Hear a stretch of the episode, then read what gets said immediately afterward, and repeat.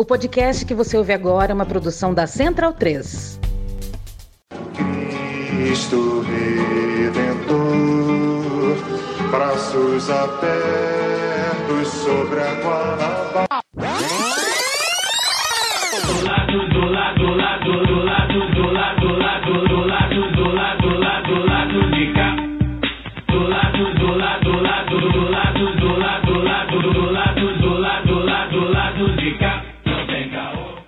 Momento, ouvintes da Central 3 e, claro, boa noite para a nossa audiência que está aí ao vivo acompanhando o Lado B do Rio no YouTube. Lado B de fim de ano e principalmente de fim do regime Bolsonaro, né, gente? A gente tem motivos para comemorar. Os fogos já estão aqui atrás, como vocês podem ver, né? Já bastante fogos. Já acabou o governo Bolsonaro na Austrália? Já- e o Eduardo Paes, inclusive, responsável por esses belíssimos fogos, disse que a gente agora vive um novo momento, né? Vai se vai limpar, né, o que tá de ruim, enfim.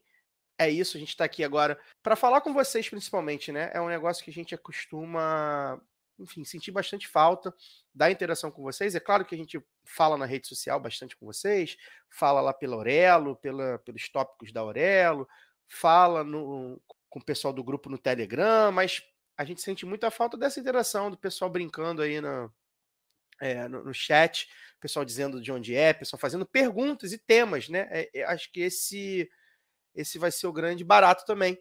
Quero- a gente não preparou pauta, não preparou nada, a gente vai falar conforme vocês forem é, colocando aí os temas, os tópicos, as perguntas, né?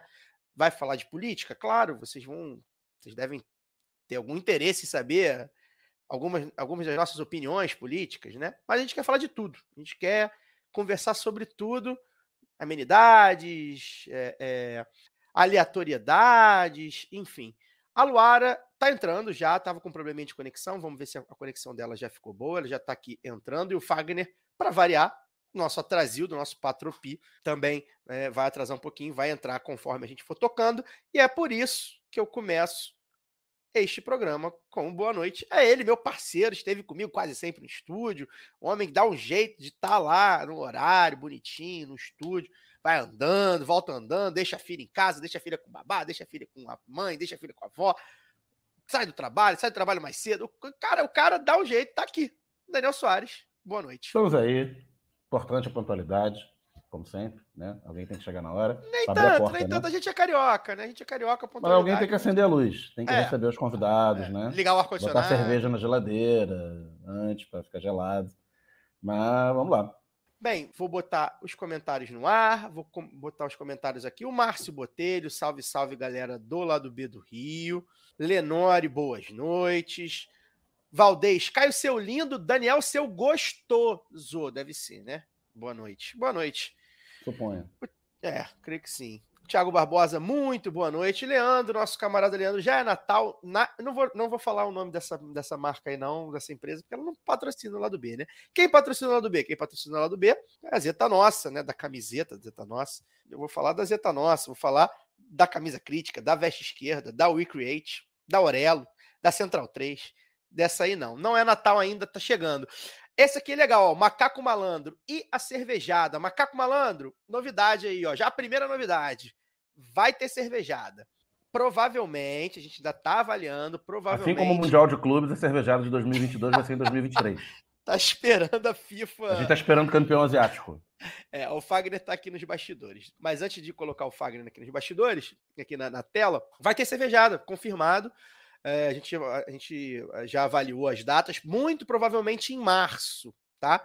É uma data aí meio morta, a galera, pô, saindo do carnaval, também não tem feriado, mas ao mesmo tempo é uma data que, por exemplo, muita gente acaba é, sendo mais barato para viajar, por exemplo. A gente não vai viajar, quem é aqui do Rio não vai viajar, quem é de fora pode vir, pode se programar para vir até mais barato. Então, provavelmente em março, a gente vai anunciar nas nossas redes é, a partir do ano que vem e também fazer, enfim, fazer um anúncio, dizer onde, onde vai ser. A gente está avaliando, a gente vai bater lá no, no nosso amigo Omar para saber se o Bar do Omar é um bom lugar. A gente vai bater lá no, no nosso, nos nossos amigos do Circo Voador, eh, na Casa Porto, que foi a última cervejada de 2019, foi um sucesso.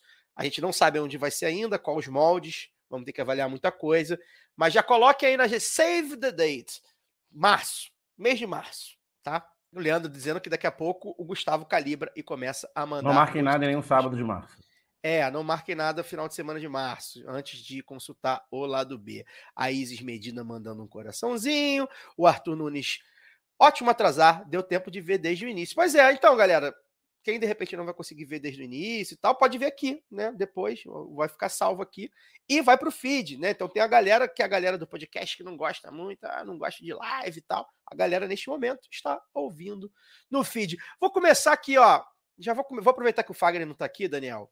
Então a gente pode falar de futebol de maneira racional, sem ninguém ser xingado. O Márcio Botelho está dizendo aqui, vou deixar para você, Dani. Quem será o próximo técnico da seleção brasileira? Eu não faço a menor ideia, né? Porque eu não tenho informações a respeito, só vejo as especulações que todo mundo vê aí, né? Que falam, falam do Diniz, Carlo Ancelotti, outros estrangeiros, Jorge Jesus. E, sinceramente, eu acho que essa Copa, cada vez mais as Copas mostram pra gente que não faz a menor importância quem vai ser o técnico logo depois que acaba uma Copa. Né? O, a história do ciclo, o trabalho de longo prazo. O Brasil mesmo mostra não isso, tem né? diferença. O Tetra e o Penta não, não tiveram treinadores que começaram o ciclo. É, o Tetra foram três anos, quase três anos, né? O Falcão mas quem- caiu depois da Copa foi- América de é. 91. E Parreira o ciclo foi uma bosta, inclusive, os semestre dois ciclos de 91. bostas. Foi relativamente longo, mas o, o Penta, o Filipão assumiu um ano antes. Exatamente um ano antes. Foi 2001, 1 de julho de 2001, primeiro jogo, e a final de 2002 foi dia 30 de junho. Foi exatamente um ano. Copa do Mundo, cada vez mais é o encaixe né, dos jogadores disponíveis mês. Saber É. escolher os jogadores e aquele encaixe às vésperas ali naquele mês. Né? Tá aí o Marrocos, que o técnico estava três meses. No início do ano, em janeiro, na Copa Africana, ele estava numa crise absurda, cheio de jogador afastado por é, indisciplina, né? Os medalhões. Aí chegou o cara que trouxe os medalhões de volta, né? Regreguei o Dorival Júnior do Marrocos.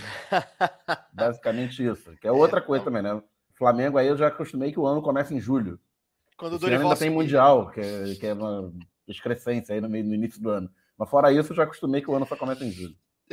Aqui, ó. ah, Leandro tá perguntando: algum panelista vai pra posse do pai? E aí, quem que eu chamo pra entrar? Adentra o recinto, ele mesmo, Fagner Torres, o homem que vai representar o lado B do Rio na posse do Já governo. tá na cervejinha aí. Tá na cervejinha, quintou, né? Quinta-feira, quase sexta. De a verão. minha, a minha tá no verão- congelador. Hoje foi dia de verão no Rio de Janeiro. O verão chegou no Rio de Janeiro de vez. Fagner Torres, você vai estar lá na posse, né? O pessoal vai te encontrar lá rolando na grama, bebendo, chorando. Boa noite. 19 horas de uma quinta-feira, semana praticamente encerrada. Aí, por isso que eu tô já na minha cervejinha aqui. Vou para posse, mas vou trabalhar, não vou ficar nesse, nesse ritmo aí que Caio, Caio colocou, não. Vou lá para colocar em prática aí um projeto pessoal, para colocar em prática uma atividade que eu. Atividade pessoal mesmo, de trabalho, que vai acontecer aí tanto na, nos dias anteriores à posse, quanto no dia da posse, quanto nos dias posteriores, aí, nos primeiros dias do governo. Bem, a gente já tem Luara Ramos aqui, acho que agora a conexão tá perfeita, hein, Lu? Vou te botar aqui para brincar aqui rapidinho. Mas antes, né, galera, é, dá o like no vídeo, importante pra caramba, pra gente precisa, enfim, tá aí sempre crescendo, chamar as pessoas, as pessoas lembrarem. Compartilha no Zap, lá no grupo lá da galera de esquerda, ou que gosta de política e tal, compartilha no Zap. E, claro, pinga o superchat. Já pingou o superchat aqui do Hugo Caldas, obrigado, Hugo, com uma perguntinha pra gente. Eu vou chamar a Luara para responder a pergunta, Luara Ramos. Olá, Luara Ramos, boa noite. Boa noite, boa noite, Caio, Daniel, Fagner, pessoal que está aí com a gente. Já vai me colocar na fogueira assim? Já chega respondendo pergunta? Já chega respondendo. A pergunta é do Hugo Caldas, Ai. eu superchat. A pergunta é a seguinte: José Múcio na defesa. Não é uma sinalização de anistia para o generalato golpista, onde só serão castigados os café pequeno? Abraço e parabéns pelo trabalho. Luara, a gente tem debatido bastante essa questão da, da, da anistia, né? Para os oficiais né, golpistas. Que, que você acha? É uma sinalização? Data cedo? Eu acho, eu acho cedo, eu acho cedo para tudo, na verdade. Eu estou pronta para ser muito pessimista, porque, na verdade, no final das contas, vai ser tudo muito melhor do que os últimos quatro anos que a gente viveu. É, ao mesmo tempo, é, eu acho que é muito cedo. Eu já falei algumas vezes assim que eu tenho muito receio com essa coisa de ficar é, analisando política como se a gente tivesse, ainda mais agora com os ministros, né? Como se fosse participante do BBB, então quem que é meu favorito, ai fulano, não sei o que lá, como se não fossem escolhas acima de tudo políticas, né? Então, acho que até agora, pelo menos, os nomes estão na média, assim, para mim, para mim, né? Eu acho que estão me agradando na, na, coisa da política. Acho que é o engodo liberal, essa coisa de ficar falando ah, de nome técnico e não sei o que lá. Eu quero política na frente ali, eu quero indicação mesmo de. de... O Fagner falou isso no roletão há pouco tempo, eu não lembro qual deles, mas foram nos últimos, assim, de que essa foi uma eleição para devolver a política para os políticos. Eu acho que é muito disso, sabe? Então eu tô. A gente já tinha, já, já tinha esse nome, né? O Zé Múcio já estava. Acho que é um dos mais é, escravados desde o início, assim, né? Da, mais da, antigos. É, da vitória mesmo do, do Lula ali. Então, não é uma grande surpresa. Eu realmente acho que vai rolar isso primeiro, para ver, para sentir como é que como é que vão, se, se, vai dar uma enquadrada nos caras também. Então, hoje teve é, um monte de mandado de, de busca e apreensão aí é, nos estados, né? O Espírito Santo, de onde eu estou falando, é um deles, aí do Alexandre de Moraes, com relação aos atos antidemocráticos. Então, desde políticos aqui do, do, do estado e de outros estados, até é, civis, pessoal que está na organização né, desse, desse fuzuê todo aí, dessa, desse terrorismo de Estado, que já tem denúncias aí de que partiu direto do GSI. Então, eu acho que vai começar por ali para ver se os caras estão atentos. Mas eu confesso que é tanta coisa que, tá, que vai acontecer de início, né, gente? Porque nós estamos pegando mesmo os números e as, os relatos é de um não governo, na verdade, né? É uma, uma bagunça completa. Então. Destruição, né, gente? É, eu, na verdade, assim, nada que a gente já não tivesse avisado, né, Caio? Que o lado B desde 2016 não tivesse avisando, mas eu acho que no final das contas é pior do que a gente imaginava. É, quando a gente vê o relatório lá bonitinho, pessoal, né? É, é realmente choca. Dani. Sobre a questão aí do Múcio na defesa, eu acho que a gente não deve ter, expectativa, tem falado isso no programa, a gente não deve ter expectativa de um revanchismo imediato. Não ia botar alguém para botar para quebrar e enquadrar todo mundo no dia 1 de janeiro, porque não tem condição política para isso, né? É questão de fazer política, como disse a Luara. Tem que recuperar a autoridade né, presidencial sobre a, as Forças Armadas, enquadrar quem é profissional para cumprir sua função profissional, e quem cometeu crime vai ser, tem que ser investigado e processado dentro do tempo necessário para isso. A gente também não pode chegar e fazer um. Não, não, não foi feita uma revolução. É, né? não é a justiça revolucionária. Não é tribunal né? revolucionário. Pois é. Então, é, tem que fazer aí, tem que, tem que ter o. Defendo um amplo trabalho silencioso de investigação, parece que está sendo feito, né? Alguma coisa. Vimos aí os mandados sendo, os mandados sendo expedidos, e cada um tem que pagar pelo crime que cometeu. Então, eu tenho certeza que figuras como os, os, os grandes próceres aí, né, esses, essa turma so, é, mais 70 aí que assumiu cargos civis, inclusive, no, no governo Bolsonaro, tenho certeza que eles têm responsabilidade sobre coisas muito graves. É, mas eles terão que ser investigados e processados dentro do tempo. E, o ministro da Defesa não tem jurisdição sobre esses caras. Esses caras estão aposentados, estão, estão reformados, vão ter que responder na justiça comum pelos seus crimes. Né? O Ministério da Defesa é outro, para cuidar da galera da ativa cavalo esperto não espanta boiada, né? Você não tem que ficar falando que vai prender, que tem que prender. Você tem que prender. Eu não, eu, eu não, eu não votei no Lula para ele ficar fazendo live e indo todos os dias na televisão falar, eu vou prender fulano de tal. Não, eu, eu votei nele para o governo dele prender. Não precisa nem falar. Cavalo esperto não espanta boiada. Já dizia é, a música do Rolando Boldrin. É isso. É isso, vamos aqui passar para a galera que mandou aqui as mensagenzinhas. Mandem mensagens, pessoal, façam comentários, perguntas, tá? A gente tá sem pauta. A gente pode acabar o programa agora, 16 minutos. A gente tá sem pauta nenhuma. Ah, não, acabei de chegar, hein? é. Então, por favor. A gente aí, galera, boa noite. É, a gente precisa de vocês, tá? É, ó, o Leandro já manda. O Leandro manda o Recreate me aceitar como aluno. Ô, Luma, que resolve aí o, o rapaz, cara. O que, que tá acontecendo? Ô, Luma, por favor. A Luma vai, vai te ajudar. O nosso Antônio Júnior botando aqui que o bolsonarista vendo o caminhão de mudança deve ter feito a mesma cara que eu fiz quando o Mengão anunciou, ah, o Mengudo anunciou o Vitor Pereira. É, rapaz, isso aí deu pano pra manga. Eu não vou nem entrar nessa em Flamengo, não. Porque, não fez essa cara, não, mas enfim. É, o ano começa em julho. Foi estranho, foi estranho. Eu, eu entendo o corintiano, foi bem estranho. Nossos amigos, pô, meus parceiros da organização Café Belgrado, não sei se quem tá é o Lucas ou o Guilherme. Eu acho que é o Lucas, né? Mas enfim, tá dizendo aqui que as semifinais do Carioca em março vão pegar fogo. Vão pegar fogo no calor da porra, só se for, né? Porque, enfim. É, vamos ver. Um abraço, ouçam. Quem gosta de basquete e de aleatoriedades também, ouçam o Café Belgrado. Bom demais, meus parceiros, meus companheiros quase diários. Tem um, um, bom, um bom demais aqui também, o Hélio Botelho, né? Mandando um abraço e perguntando que tal fazer a cervejada em Aracaju? Hélio, se, se você arrumar passagem e hospedagem, eu topo. Se tiver patrocínio de alguém, alguma empresa antifascista democrática de Aracaju. Tem, tem que né, levar as conge o conge também, hein? É, pois é. So, sozinho não dá. Mas enfim, a gente faz, pô. A, gente faz. Se, se, a gente quiser, tiver um patrocínio aí de uma empresa aérea qualquer que esteja ao lado da democracia, não sei, né? Vai saber.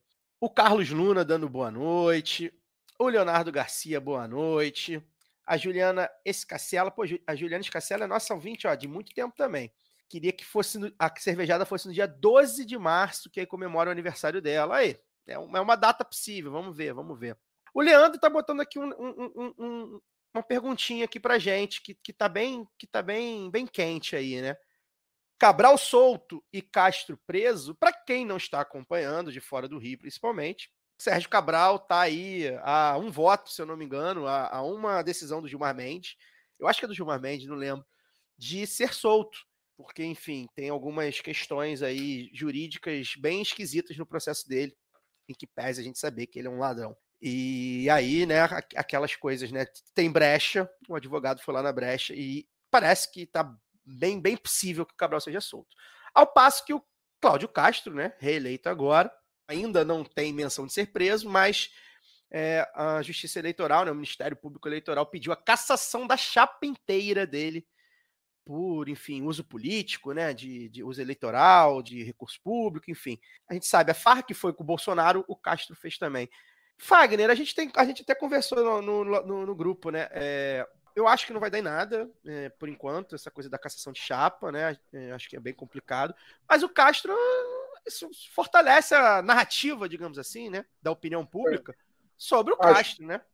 As fontes que eu tenho na Assembleia Legislativa é, de oposição e de, e de situação me garantiram ontem que a chance de acontecer alguma coisa com o Cláudio Castro é zero, abaixo de zero. Impossível. Melhor direcionar as forças para outra coisa. Pois é, eu acho que acho que acaba, mas que colabora, né? O famoso mais sujo de que, que pau de galinheiro, né? Aquela expressão. Acho que mostra, né, como ele realmente está envolvido com muito esquema e é muito provável, é muito possível, né, que, que a gente veja mais um governador do Rio deposto, preso, etc. É, mas eu acho que não acho que a cassação da chapa realmente só acredito vendo. Gente, lembrar aqui, né? É, quem quiser apoiar o lado B, né? A gente tá aí final de ano, apoiar o lado B por Pix ou cartão de crédito, né? Na Aurelo, aurelo.cc barra lado B do Rio. E o Pix, né? A gente agora tem o um apoio, ah, não quero, não consigo ser, pagar mensalmente, porque, enfim, não, não, não sei como vai ser no meu orçamento, impacto e tal a gente tem o Pix do lado B, a caixinha de fim de ano, lado B, lado B do Rio, arroba yahoo.com. E aí, se quem não tem dinheiro, conta história, né? E aí, se você quiser mandar um e-mail legal pra gente, falar, pô, vocês me fizeram companhia no ônibus, pô, o lado B do Rio, número tal foi muito bom, inesquecível para mim. Manda mensagenzinha também, a gente gosta, a gente se comove com mensagenzinhas. Vou continuar a leitura aqui dos, dos temas, né? E das, do pessoal botando aqui a, as mensagens, tem bastante gente aqui, bastante mensagem. O Antônio Júnior disse que deixou de ver a live da Trivela para acompanhar os camaradas. É, a live da Trivela eu não vejo também, Júnior, mas eu ouço todo dia. Todo dia eu ouço o, o podcast Trivela. Inclusive, eu sou apoiador da Trivela, porque eles fazem um trabalho muito bacana. A gente já indicou eles nos programas agora sobre Copa, e eles fazem um trabalho muito legal, inclusive extra-campo, né? Eles entendem muito de campo, principalmente futebol europeu mas ele, eles não deixam de passar pelos problemas extracampo, em posicionamentos firmes, se posicionam quando tem que se posicionar, enfim, sou bastante fã do pessoal da Trivela, que, que eles fizeram ainda é, podcast live todo dia na Copa, vão fazer até segunda-feira, mandar um abraço para eles. Luara, tá acabando a Copa e vai ter que voltar a falar do Galo, né? Não quero. Eu acho que eu vou deixar esse negócio pra lá, esse trem de mandar o Keno. Não foi pro Fluminense, né? No final das contas, acho que o Keno vai, vai pro Bahia, viu, o, o Fagner? A informação que eu tenho é que ele já está acertado com o Fluminense, chega no Rio O semana que é vem para cheio assinar das o contrato. Pô, jornalista sério, né? Eu Outra vi, parada. eu vi que ele tava é, querendo. Porque a família. Ele é de- da Bahia, né? E É, a ele família é. dele- Ele é, tava mas parece. querendo- Mas aí o que, me, o que me informaram é que ele acertou direto com o Fernando Diniz, conversou com o Diniz, acertou com o Diniz que viria, É o deu a palavra e semana que vem chega no Rio para assinar o contrato. Bom, isso Tá foi o que me disseram hoje, né? É, isso é foi o que me desmonte disseram geral hoje. lá do, do, do Galo, porque é um problema. O problema do Galo não é de futebol, né? É um problema político ali, de, de disputa e também de pagar o, o boleto, né? Do, Mas futebol as caras, coisas né? mudam, né? Futebol as coisas mudam muito rápido. O cara diz uma coisa hoje, amanhã já é outra, a gente não sabe. É, você- eu, só, eu depois do anel, que eu só acredito quando o cara tá entrando em campo. Pois No é. futebol, a mentira de hoje é a verdade de amanhã. Vou mudar de futebol aqui. Tem uma perguntinha do nosso parceiro Rodrigo Torrealba. Camaradas, o que vocês acham da formação dos ministérios até o momento? Ah, meu amigo. É, vou deixar o Fagner falar. Fagner, que, que você acha da, da formação dos ministérios até o momento? Meu caro Rodrigo Torrealba, você acha que, você acha que, eu, você acha que eu vou chegar aqui na, na tela aqui agora e ver o Fernando Haddad, ministro da Economia, Margarete Menezes, ministro da Cultura e tal, e você acha que eu vou dizer para você, porra, tá uma merda?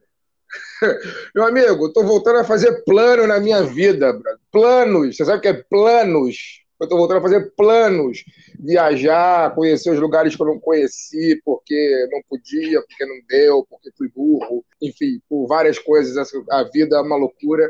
Eu tô voltando a fazer planos, amigo. Tô voltando a. Tô me... Desde o dia. Que dia que foi a eleição mesmo? Segundo turno? Dia 30 de de outubro, foi isso? Dia 30. 30 de outubro.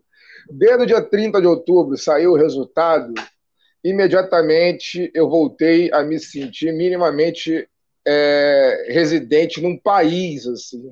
Minimamente eu me senti de volta no país. Desde aquele dia em diante, se eu pronunciei o nome do maldito que infernizou a nossa vida, a nossa mente nos últimos anos, se eu falei o nome dele meia dúzia de vezes, foi muito e entre os dentes. Aquela fala que você fala assim para a pessoa não entender direito o que você está falando. Foi dessa forma que eu me referi ao nome desse maldito que infernizou a gente. Então eu vou reclamar dos ministros. Eu acho que está ótimo. Eu acho que está ótimo. Se melhorar, estraga. Se melhorar, estraga. É, eu vou deixar para criticar na reforma ministerial, provavelmente, porque as reformas são sempre piores. Mas agora, agora está maravilhoso, tá maravilhoso, tem nada a reclamar. Cara, é. Inclusive, nem foram né? anunciados os ministros, dos ministros de Centrão, né? Da, da É. negociação para a composição parlamentar. Os Então, tá acho que o Lula Maquiavel foram, vai deixar para fazer tudo uma vez, né? Ele está pingando os nomes Não, dia, dia Aí Vai 31. chegar, sei lá, dia 28 de dezembro. É, É, tem ligando, esses caras vai aqui do União mundo na Brasil praia. e do MDB, É. isso aí posse. É. É, todo mundo na praia. Cara, eu vou falar só o seguinte, gente. A gente vai ter uma mulher, tá? Cantora, negra, baiana, que ficou famosa por cantar histórias, ritos, rituais, eventos da África, né? E de religiões da África. E essa mulher vai ser ministra da cultura do Brasil. Então, assim, é, é, é claro que, assim, provavelmente, quando a Margarete Menezes estiver lá no, no ministério, com auxílio de bons quadros técnicos, como normalmente tem que ser, é, a gente vai poder, pô, poderia fazer isso, pô, que tal fazer isso, dá, poderia ser melhor, né? A gente não vai perder esse senso crítico jamais. Mas a gente, a gente entende a simbologia das coisas, né? Principalmente depois de passar é, dois anos com Temer e, e- e quatro anos com Bolsonaro.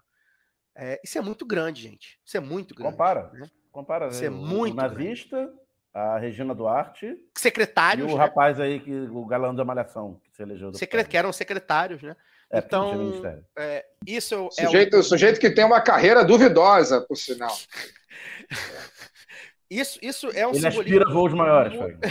muito grande. Tem que ter, to- tomar cuidado com, com, com os raios. Isso é um simbolismo muito grande, gente. Né? Por si só. É muito grande isso. A gente está falando de macumba, embora esse termo muita gente, né, é, esse termo já está sendo revisto, né, o pessoal já está meio que reinventando ele, já, já foi pejorativo e tal. A gente está falando disso, gente, de candomblé, de, de, de orixás, de Bahia Preta, da Bahia Preta, de uma mulher preta, é muito, é muito foda. É a cultura do Brasil, né? É, boa parte da cultura do Brasil, principalmente. E aí, e, pessoalmente, me toca muito, né? Porque vocês, quem me acompanha aqui há muito tempo sabe, eu sou do, do axé, não do axé das religiões, eu sou do axé music, do axé music, né? Do, do Carnaval de Salvador. Micareteiro, né? hein? Das micaretas, é. Eu sou, né? É, enfim, eu ouço axé semanalmente tal. Isso me toca muito, porque é uma mulher que eu, porra, ouvia no trio lá, cantando músicas que, que eu enfim, parece que eu incorporo quando eu ouço Dandalunda, por exemplo. Tá aí uma boa música pra gente fechar, inclusive, o programa hoje. É, é uma loucura, cara. E essa mulher vai estar tá lá e tal, enfim. E, e eu, eu, espero que, que, que o Axé, inclusive, retome aí o protagonismo na música popular é, comercial, né? E retome aí do, agro, do agropop, que eu acho que o agropop já deu. Enfim, eu acho que a gente tem uma formação de ministério muito. É um ministério. É um ministério, é, um, é uma vida, é um, é um país, né? Com problemas, e claro, mas enfim. Vamos, vamos Ô, rodar Caio, aqui. Só para poder Oi. comentar isso da, da Margarete também, porque bem. eu falei agora há pouco dessa coisa né, de devolver a política para os políticos, citando o Fagner. Não estou falando só de políticos no sentido da institucionalidade, assim, porque não se faz política só em partido. Eu sempre tenho falado isso, né? E a, a, escolha da Margarete eu acho que é muito acertada nesse sentido. Assim, já começou a imprensa a incensar algumas críticas, mas é muito mais pelo que ela representa, porque eu estou falando de política também, de gente disposta a fazer política nesse sentido da, das relações, né, de construir essas relações. A Botar a mão, né? Toca, é, a Margareth já toca é, projetos culturais, então é, ela não vai sair do nada, não está pisando em, é, né, em terreno que ela, não, que ela desconhece, sempre teve conectada com, né, com, com a cultura é, diversas formas, não só fazendo, e faz muito bem, faz lindamente.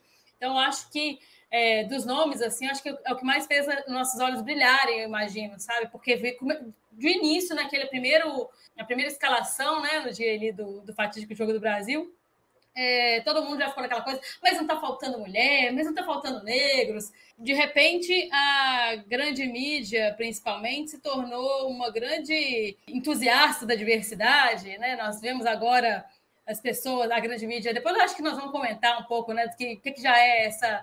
O Lula assumindo antes de assumir, né? É o primeiro governo, eu acho, de quatro anos e, e dois meses que nós estamos vendo.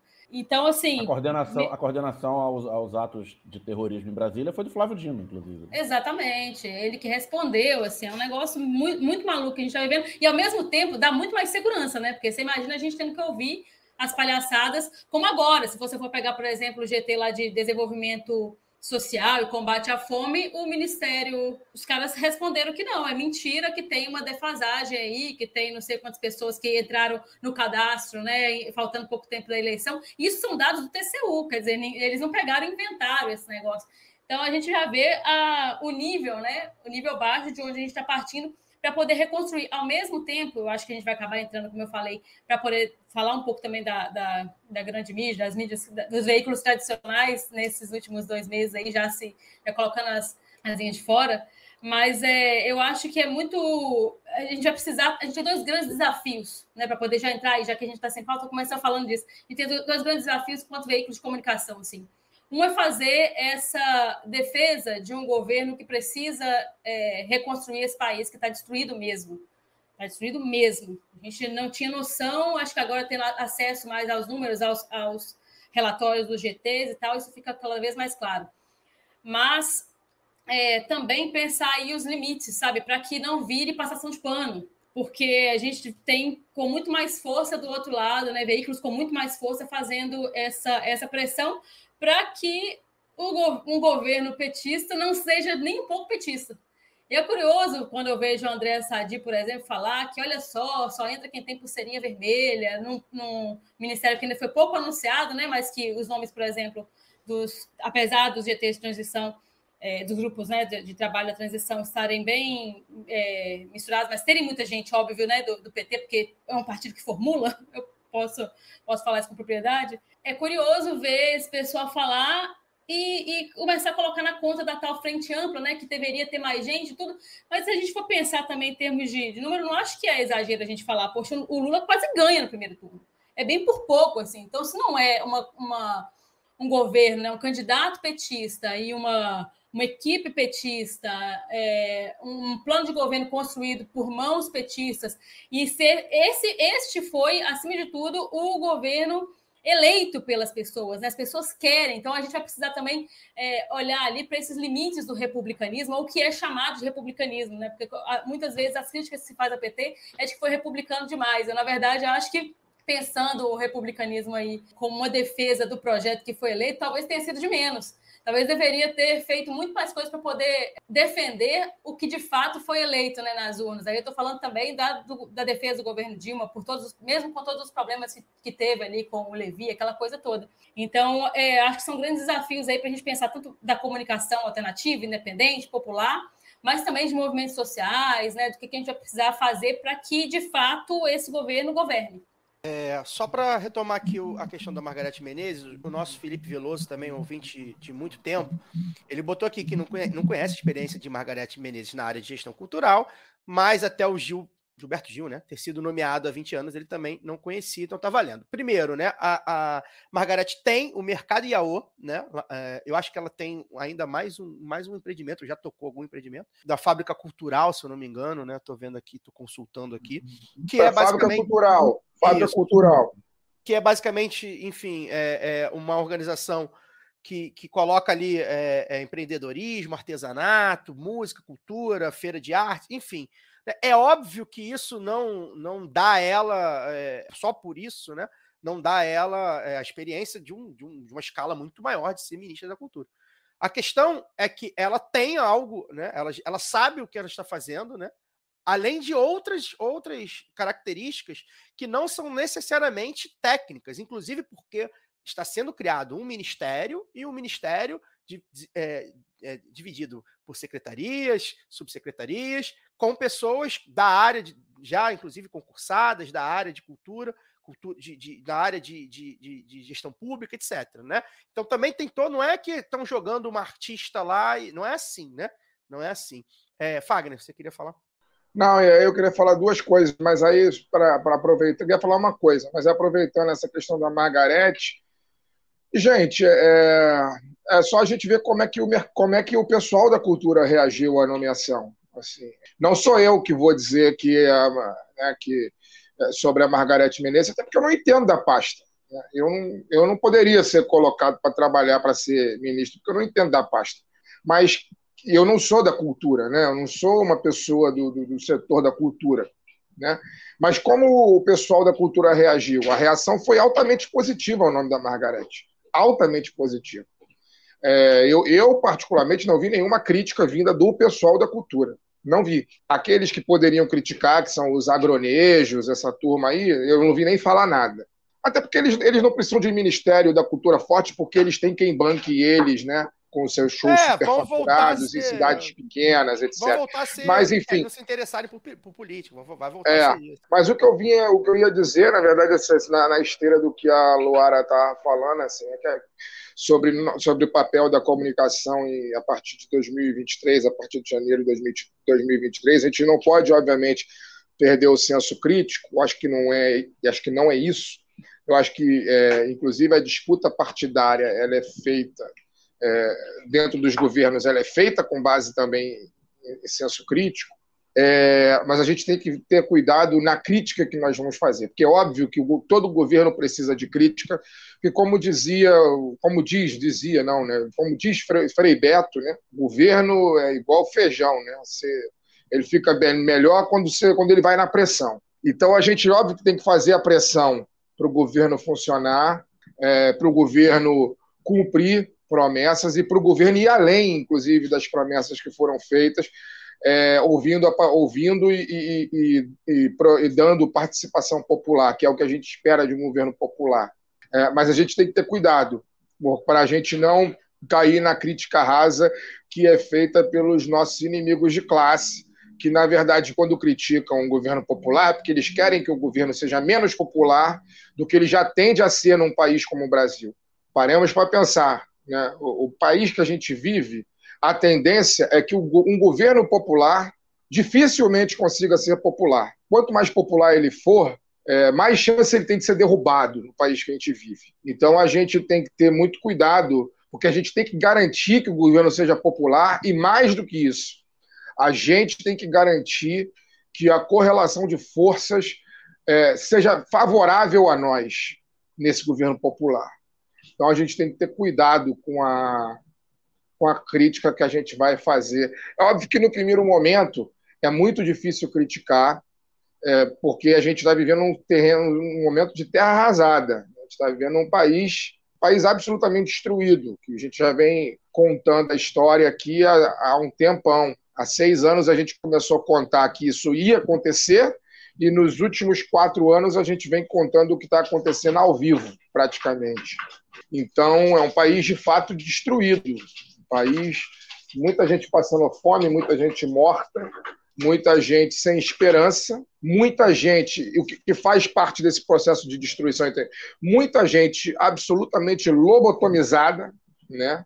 Eu estive agora no sul do Brasil na semana passada. Um determinado dia estive numa manifestação dessas fascistas estava tomando uma cerveja com um amigo meu e o banheiro do mercado público, os lobotomizados estavam reunidos bem em frente ao mercado público. O banheiro, para você entrar no banheiro do mercado público, você tinha que passar em frente aos lobotomizados. Então, eu vi a lobotomia de perto, assim, como eu não tinha visto ainda no Rio de Janeiro, porque eles estão, se ainda estão, né, estão reunidos no Comando Militar do Leste. Né? Então, e como eu não passo pela Avenida Presidente Vargas de ônibus nem a pé, eu só passo de metrô, eu não vejo eles. Então, pela primeira vez eu vi e estive, e não só vi, eu, eu, eu fiquei ali naquele, naquele tempo ali, fiquei ali um, tempinho, algum, quase uma hora, observando ali entre eles. Assim. E isso faz parte de um, de um país destruído. Pessoas que não conseguem sequer raciocinar pelas suas próprias cabeças. Pessoas estão totalmente tomadas pelo, pelo, pelo ódio desorganizado, né? pelo ódio que eu sempre falei, né? parece até incoerente vir aqui falar hoje, vir falar de ódio, porque eu não acho que o ódio é um sentimento ruim, nunca achei. Eu acho que o ódio organizado ele é muito transformador. É... Quem para quem, né, Fagner? É, exatamente. De, de, depende para quem você direciona o seu ódio. Né? E aquelas pessoas que estavam ali, assim, eu, é, são pessoas que ficam, eu fico entre o sentimento de pena e o sentimento de vergonha, porque elas não sabem nem quem, nem o que elas estão fazendo, coitado. Assim, é, é lamentável. E esse cenário faz parte do cenário de um país absolutamente destruído, um país em, em decomposição social, moral, tudo, que a gente vai ter que reconstruir de alguma maneira. A partir de 1 de janeiro, a gente vai ter que reconstruir de alguma maneira. Se fosse perguntado, eu teria algumas sugestões em algumas áreas de como a gente pode começar a reconstruir esse país. Mas como não fui perguntado, vou dizendo isso só no Twitter Premium, né? No nosso grupo privado. Quando eu for perguntado, você, eu digo publicamente. Você quer, é, você quer ser perguntado? Eu, eu posso te perguntar. Você quer responder? É isso? Não, eu se só estou falando. rapidamente, se for tentar. Só, você tem. Elenco, o que, que, seria a primeira medida, então? Rapidamente, para a gente fazer o giro aqui nas mensagens. Já está sendo a, perguntado. A, a, primeira medida, obviamente, é você prender todo mundo, todo mundo, absolutamente todo mundo que está financiando. O que o Xandão que está, a fazer. Que está financiando o que está acontecendo. Todos os empresários, todos os políticos, todos os militares que estão financiando tudo isso, tem que ser preso essa turma tem que ser presa. Não tem abolicionismo penal nesse caso. Essa galera tem que encana, tem que responder o que está fazendo. É, o que está fazendo há muito tempo, na verdade. Porque, cara, isso é uma somatória de coisas. Só está desaguando agora por conta da derrota eleitoral, mas é uma somatória de coisas. Essa galera está destruindo o país há muito tempo. Então, o primeiro passo é você colocar em cana quem está pagando a conta. Quem está pagando a conta quem está insuflando a massa. A massa que não é grande, né? nós somos maiores, nós somos maioria. Mas quem está pagando a conta e quem está insuflando a massa tem que ir em cana. Imediatamente. Se não no dia 1 de janeiro, porque dia 1 é domingo, pode ser. Eu deixo que seja na segunda, dia 2. Os próximos tópicos, então, eu vou perguntando aos poucos no ano que vem, conforme o governo for chegando. O Rodrigo Esteves está dizendo que eu lancei o corte do Cafu mas eu tô só careca, cara. O Cafu é careca? Nem lembro se o Cafu é careca mais. Nem... Jogador de futebol brasileiro, para mim, que depois que se aposenta, tô legal. Aqui o Hélio Sá dizendo que encontrou o Daniel no ônibus. encontrar o Daniel no ônibus é um clássico. No Troncal 6. Daniel, o nosso busólogo, tá sempre. Se ele não tá no ônibus, ele tá viajando em algum lugar do, desse planeta. Ou ele tá no ônibus no Rio de Janeiro, ou ele está viajando, conhecendo o mundo. O Valdez aqui riu, né? Porque eu falei da, da empresa antifascista de Aracaju, né? Enfim, vai saber, né? Se quer bancar aí o lado B. A nossa... O meu caranguejinho na Praia da Atalaia não é uma ideia. É. Alguém tem que financiar. Pois é. O Cadu e o Debran, né? Saudações de Saquarema. Cadu também, um ouvinte nosso ó, de muito tempo. É, o Gelson Esbardelotto, também amigo, amigo de muito tempo também, saudações. O nosso Kleber Vinícius, boa noite, camaradas. Kleber Vinícius também, nosso, nosso apoiador de muito tempo. Presença ilustre aqui no chat da nossa Fernanda Castro, apresentadora do Lado B Notícias, nossa amiga. Passando rapidinho, porque tá, tem aula, vai para aula, Fernanda. Obrigado, beijo. A Nanda tá sempre ocupada fazendo alguma coisa. Né? Cara, trabalha muito, tadinha. É, inclusive no, no, no, no, lado B Notícias também. É, o Luiz Fernando Xavier, né, dizendo que teve que ficar até mais tarde no trabalho. Depois ele vai rebobinar e pedindo o Renê Silva no lado B. Cara, já falei, eu tenho contato do Renê, eu já troquei ideia com o Renê algumas vezes, mas a agenda do homem é complicada, mas é uma, é uma grande entrevista. Renê é um grande cara, capaz de pintar aí alguma coisa também no governo Lula, né? Vai saber. Tá aí, boa, boa. O Renê, vou, vou reforçar com o Renê. Um abraço para o Renê. O Cadu disse que estava tanto tempo sem assistir a, a, live do lado B que o Fagner tinha um gato e agora tem um cachorro. O, o Fagner, explica para ele que você é o homem dos, dos pets, o pai do pet. São Francisco de Assis do lado B. Eu tenho dois gatos, tenho dois gatos e uma cachorra. Um gato, uma gata e uma cachorra. É isso. Aqui a Fernanda torcendo para Argentina. Vamos, Argentina. Giro rápido. Quem vocês vão torcer e quem vocês acham que vai ganhar a final da Copa do Mundo? Luara. Cara, eu vou torcer, eu vou torcer pelo espetáculo. Não sei, acho que na hora eu vou, eu vou, vou decidir é assim. Mas não, eu vou, vou, vou abrir o coração. Eu, eu vou torcer para a Argentina, cara. Não tem essa de. Eu, eu, ontem eu fiquei presa numa thread que estava rolando no Twitter de imagens da comemoração. E eu fiquei emocionadíssima, assim, é um negócio sensacional. É, eu ficava me perguntando, estava conversando com o Conde aqui em casa, Daniel falava assim: é, ah, será que tem outro país que pare para futebol, assim, que as pessoas são liberadas para ver os jogos, como é no Brasil, assim? E você vê essa coisa da, da América Latina, né? Poderia ser facilmente o país do futebol também, assim, aqui do lado. A gente tem que dar o braço a torcer. Uma festa muito bonita, muita coisa louca, né, acontecendo, muitas imagens, é, para mim, já, já, já, são históricas, assim, do futebol. Não estou falando nem só do, dos casais se beijando, o pessoal fazendo torcida para as vovós, muita coisa legal, assim, que... Então, eu acho que um, um país que para por causa de futebol é, merece esse, esse tipo de, de coisa, é. assim. Não que, não que a França não pare, não que eles não tenham festejado, assim, mas eu acho que eu, essa Copa toda, eu fui toda assim. Eu, eu, os jogos que. Porque a gente sempre que senta, futebol tem isso. A gente senta e vai assistir o jogo e imediatamente a gente torce para alguém. E eu fui me movendo pelo que o corpo sentia, assim. Então, eu arrepiava no, num gol, numa jogada, eu falei, pronto, eu tô torcendo. E foi assim com os jogos da Argentina, tirando o primeiro, que eu ri pra caralho da derrota, porque também não sou de ferro. É, eu Mas sou é assim isso. também. Eu gosto da Argentina, normalmente, gosto da seleção argentina, gosto do futebol argentino, gosto dos jogadores. Vou torcer, acho que pelo Messi, principalmente, embora goste da França. Esse time da França é muito bom, representa muita coisa nessa diversidade do time da França. É, eu acho que a França é favorita também. Mas assim, o Messi é um cara incrível, assim, um gênio, para mim o melhor jogador que eu vi jogar. Eu demorei a aceitar isso, né? Porque a gente vai ficando mais velho e acha que nunca é igual. Ah, Ronaldinho Gaúcho, ah, Romário e tal. Enfim, acho que não tem muita discussão. É, eu acho que seria a grande consagração. O Messi é o meu Pelé. Já era, já tava, eu já sabia que ia ser ele ganhando a Copa vai ser mais ainda, então estou com ele. E a Argentina tem muito, muita coisa parecida com a gente, acaba nessa né, relação com o futebol, embora com esses contornos mais dramáticos, né, que eles têm também meio de ver a vida, né, e muito pela, pelo fato de que a Argentina enfim, ganha menos do que a gente, a Copa do Mundo, passa mais tempo sem ganhar coisa e tal, fica muito dramático. Fagner, você com certeza vai de Argentina, né? Eu gosto muito do Bapê, cara. Gosto muito do Bapê. É, eu acho que ele é um cara que merece ganhar muita coisa assim. Ele me parece ser um cara realmente muito bacana. É, eu, se eu tivesse que torcer para a França, seria, seria muito pelo, muito pelo Mbappé. Mas, cara, se Germán Cano, Ricardo Darim, Lorenzo Cano e a Mafalda vão ficar felizes com a Argentina, é óbvio que eu vou torcer para a Argentina. E eu acho que pelo conjunto da obra, é, da carreira do Messi, é, é, seria muito bonito.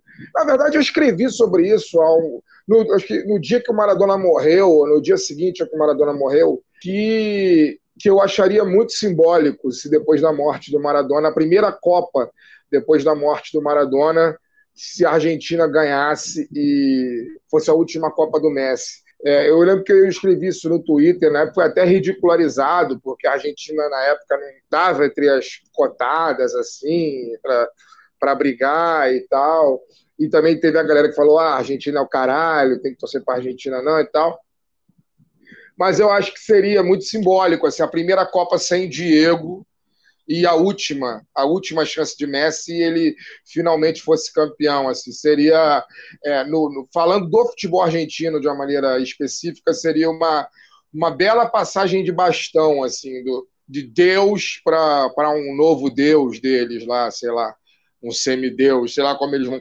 Porque eu também tenho visto muita gente comparar o Maradona com o Messi. E, e eu acho que são figuras absolutamente incomparáveis. Assim, o Messi tem o tamanho dele no futebol, é, os dados estão aí, as coisas que ele ainda está fazendo estão aí para provar. Mas o Maradona é outra parada, assim. O Maradona é uma, é uma história transcendental. Né? É, é Maradona, é um, Maradona é um herói de guerra. Assim. O Maradona é um cara que, que, que vingou um país inteiro menos de quatro anos depois de uma guerra que dizimou o país. Então é, é outra coisa, é outra parada. É, é, é, é, é fora da esfera é, humana e entra no, em algum ponto espiritual aí que a gente não alcança. É. E Daniel, também é um pouco de. Quero que você fale também, para quem você vai torcer. E é um pouco também de uma passagem de bastão do próprio Messi pro Mbappé, né, cara? Porque assim, é... o Messi, como grande jogador da geração dele, o Cristiano Ronaldo também, é evidente, né? O Cristiano Ronaldo fez muito para ter essa discussão. É, se, se existiu essa discussão em algum momento e existia, né? É porque o Cristiano Ronaldo foi, ia lá buscar o Messi o tempo inteiro, quando nitidamente o Messi é um cara que tem o futebol no corpo, né? Da cara, é o futebol lá orgânico, o Cristiano Ronaldo com aquele jeito dele, enfim, é, é bem físico e ao mesmo tempo determinado. Robozão. É, robozão. E Mbappé, que é o cara que surge aí como um novo fenômeno, né? Já, já de, algum, de alguns anos, né? Já é campeão, inclusive, da, de Copa do Mundo. Então também vai ser uma final bacana por isso. Vai de quem? Argentina. Eu acho a França mais time, mas tô com. achando que vai dar Argentina. Tudo que vocês falaram aí, que o pessoal tá falando, do, essa mística de ser a última Copa do Messi, eu tô achando que agora vai. Que dessa vez vai. Cara, Mas também não significa nada, porque eu não sou nada sensitivo, não, é, não, é, é um sentimento questões técnicas também, né? A França dá bastante espaço. A França tomou sim, sufoco. Sim, de... não, acho que dá. Todo mundo. E, então, embora assim... a França seja, eu acho a França favorita, mas assim. É, mais time, mais time. 50, 40, 55, 45 ali. Não é, é. por muito. E mas... eu acho que a gente. Fala, fala, Laura. Ah, não, você estava terminando, assim, eu ia dizer que é, a gente nem entrou no, no quesito torcida também, né, cara? Que a gente ah, teve aquela, aquela, aquela torcida. Quem que falou aqui do lado B? Falou que é a torcida startup, parecia uma startup, aquela movimento verde-amarelo. É. E eu, eu que não sei quem que eu quis enganar, porque eu tô desde cedo, não sei se porque eu fiquei na thread ontem um tempão, assim, até dormir, é, tô desde cedo com a música deles esse ano na cabeça. Eu fiquei o dia inteiro cantando aquela música. E é incrível, assim, porque é uma música que ela, ela também ela, ela fala exatamente disso, né, o, o Fagner? É, Los pibes de Malvinas que jamais olvidaré, entende? Então, assim, é, eles misturam, não, na verdade não é mistura, eles não dissociam, né? A política, a história, a própria história do futebol e os próprios ídolos, né? Quantos nossos estão aí dizendo é, que Ronaldo é só mais um gordo na rua, mas na hora de ir lá homenagear o Pelé, abre uma, a única coisa que fizeram no Brasil foi abrir uma, uma faixa escrito Pelé. Tudo bem que o Pelé é o Pelé, a gente reconhece, mas não tem, não tem legal, nada cara. a dizer. Acho que basta não, mas, dizer que é o Pelé. É, eu também achei é, legal. Mas eu achei a faixa feia, inclusive. Eu, eu, eu tô corretando porque eu tô com ranço. É, pois é. Estão me devendo é um feriado. Foi só isso, né? Literalmente só isso, né? É, assim, é uma coisa que você não. Você, ah, enfim, é. É, eu, eu acho muito bonito essa, essa. Como abraça, assim, eu sinto falta, porque, é. como vem de uma torcida de massa, uma torcida que abraça muito o time, apesar de todos os movimentos dos últimos anos, da arenização que a gente sempre fala aqui do futebol. É, a torcida do Galo é muito apaixonada, assim, eu sinto falta. Tanto que durante a, a Copa foi muito. Vai parecer fanfic, gente, mas foi muito difícil para mim porque toda hora que apitava o primeiro, né, aquele primeiro apito ali de, de, início de jogo, a minha, eu involuntariamente gritava galo, que é como eu sei torcer. E aí eu fui me retraindo, falei, gente, mas eu não sei torcer de outra forma, assim. Então, é, é aí eu tenho que me deixar levar, como eu falei, para a pele arrepiando. Então não, não tem como, apesar de, de ver grandes coisas, né? Coisas muito emocionantes, até mesmo esse time da França que é um negócio impressionante de ver jogando, a Copa que o Griezmann faz, né? Mesmo passando quase imperceptível ali dentro de campo, é um negócio que eu acho muito, muito bacana dos fundamentos do futebol. Ali eu me deixei levar pela emoção mesmo, e é, é isso aí é uma relação muito diferente da torcida, das torcidas dos, dos, argentinos com a seleção. Eu vou indicar aqui o Na Bancada, né? A live da, do, Na Bancada do Som das Torcidas, né? É, tem no feed, tem aqui no YouTube também. É, a live 31, as torcidas na Copa e o Daniel Soares participou, nosso, nosso Daniel participou, é, e fala um pouco sobre isso, né? Sobre tem muitas diferenças mesmo entre, entre a, a torcida brasileira, a relação da, da seleção brasileira com, a, com, os torcedores e da seleção argentina com os argentinos. Só para concluir, junto com a questão da passagem de bastão do Messi para o Mbappé, né? Eu acho que é não só seria a última chance do Messi ganhar a Copa, que ele vai ter 39 anos em 2026, né? a gente não sabe se ele vai estar jogando ainda. Ele já falou nível. que é a última. É, talvez é o grande, é o último momento importante do, do Messi no futebol mundial, o último grande jogo dele, né? A última grande noite, porque com certeza. Parece que ele vai sair do PSG, né? Ah, e tá enrolando pra, no PSG também. MLS. Ele já tá enrolando no PSG. Ele é, nem já sombra. Tá, já, tá, já tá no, na, na, prorrogação ali no PSG, né? É. Então talvez domingo seja a última grande noite de Lionel é. Messi. Então se ele puder é, levantar a Copa do Mundo, que a Argentina não vê há 36 anos, nessa última grande noite, seria, seria um belo hacking. E o Mbappé, além de já ter ganhado uma Copa do Mundo, tá aí com 24 anos, né?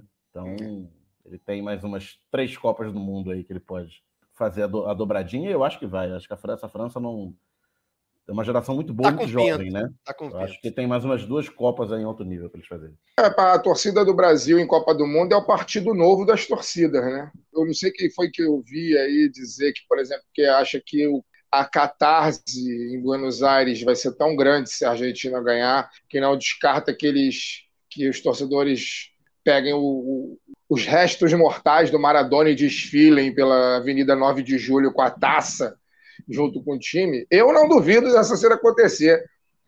O, o Vives, depois, Fernando Vives falou isso. É, depois do que eu vi, que eu vi o torcedor do Colón de Santa Fé abrir a urna com, com as cinzas do avô, quando o Colón foi é, quando o avô foi quando o avô foi campeão da, da Copa da Argentina. E o cara pegou uma furadeira e abriu a urna é, para poder dar vinho para as cinzas do avô que o Colombo tinha sido campeão, o eu não duvido de absolutamente. tinha combinado de beber com o avô quando o Colombo fosse é. campeão, só que o avô morreu é. antes.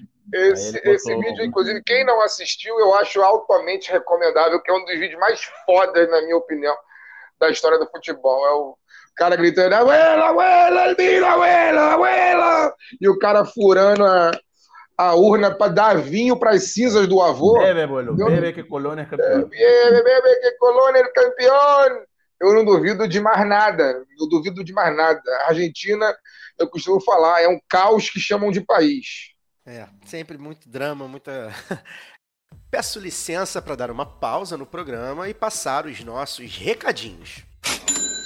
Agora, a Aurelo aceita Pix, a primeira e única plataforma que remunera os podcasters a cada play e parceira do lado B, abriu essa nova forma de apoio rápido e fácil. Você apoia o lado B a partir de R$ reais e tem direito a conteúdo exclusivo e pode, de acordo com a faixa de apoio, participar dos sorteios de brindes. Se você já é apoiador pelo Padrinho ou pelo PicPay, migre para Aurelo. Quem quiser colaborar com a gente sem aquela regularidade mensal, pode fazer o pix para ladobdorio@yahoo.com. O sorteio para apoiadores do lado B é um oferecimento da Camisa Crítica. Ouvinte tem 10% de desconto no cupom Lado B no site www.camisacritica.com. E que tal ter a camiseta do lado B? Acesse www.zetanossa.com.br e compre a sua. Você também tem 15% de desconto nas compras em todo o site com o cupom Lado B15. Ouvinte Lado B tem também 10% de desconto com o cupom Lado B em www.vesteesquerda.com.br.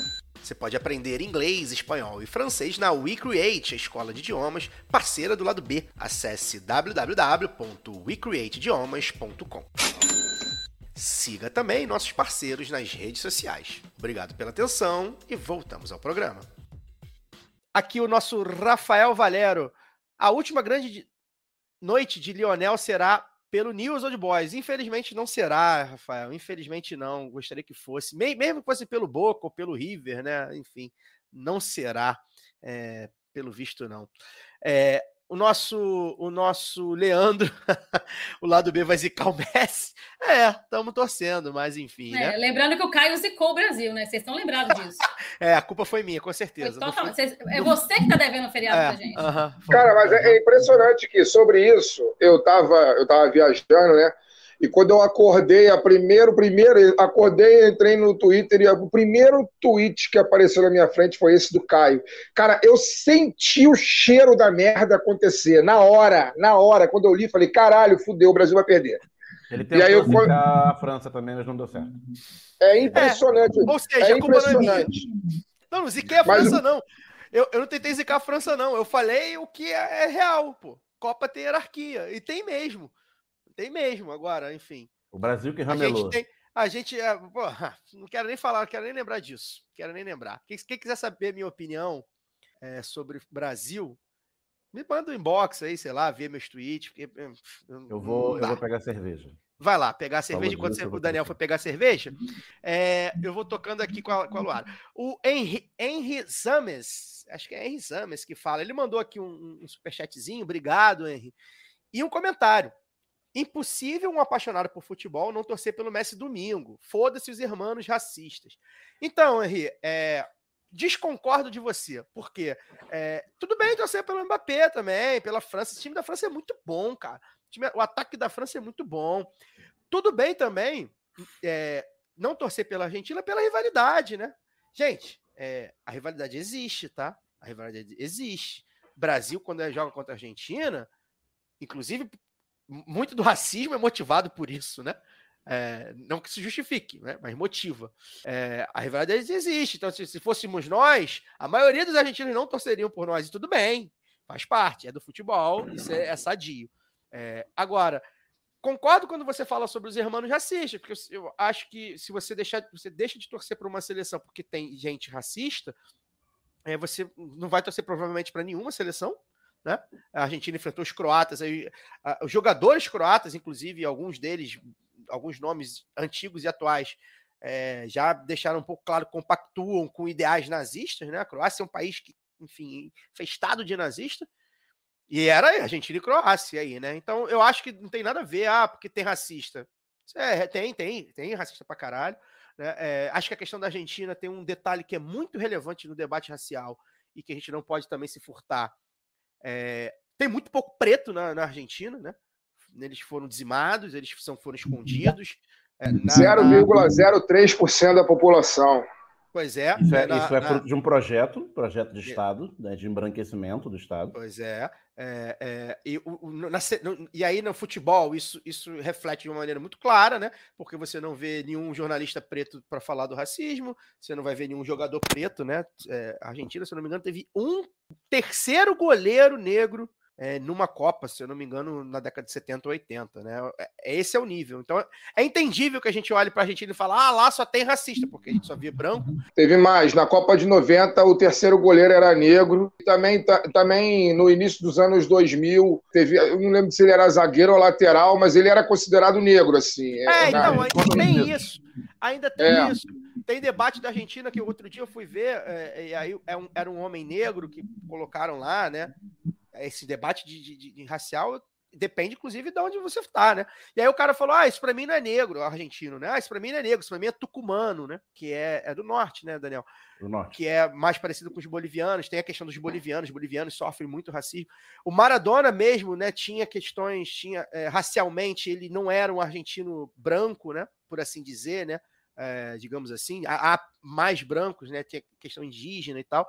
Enfim, é muito delicado. Então, é- e é entendível para nós que somos miscigenados, né, cada um com suas diferenças. Não, e tem, e tem tido muito caso, né, cara, da- das torcidas nas competições É, a gente- americanas, né? Aonde gente- tem jogo de brasileiro, não só na Argentina, como em toda a América do Sul, a gente tá vendo episódio racista, né? Das É, e a- torcidas e locais com a torcida visitante brasileira. Não que as É. torcidas visitantes brasileiras não tenham racistas, mas a gente tem visto é, direto. Toda semana tem, tem um caso de. E tem uma resposta, né, Daniel? Na América do Sul sendo hostilizada. Tem uma resposta. Você vê é, o Sul, por exemplo, que é tem muito caso de racismo no Sul, inclusive no futebol, a região que mais tem registrado pelo Observatório Racial, que inclusive é do Sul, a gente falou aqui com o Marcelo Carvalho.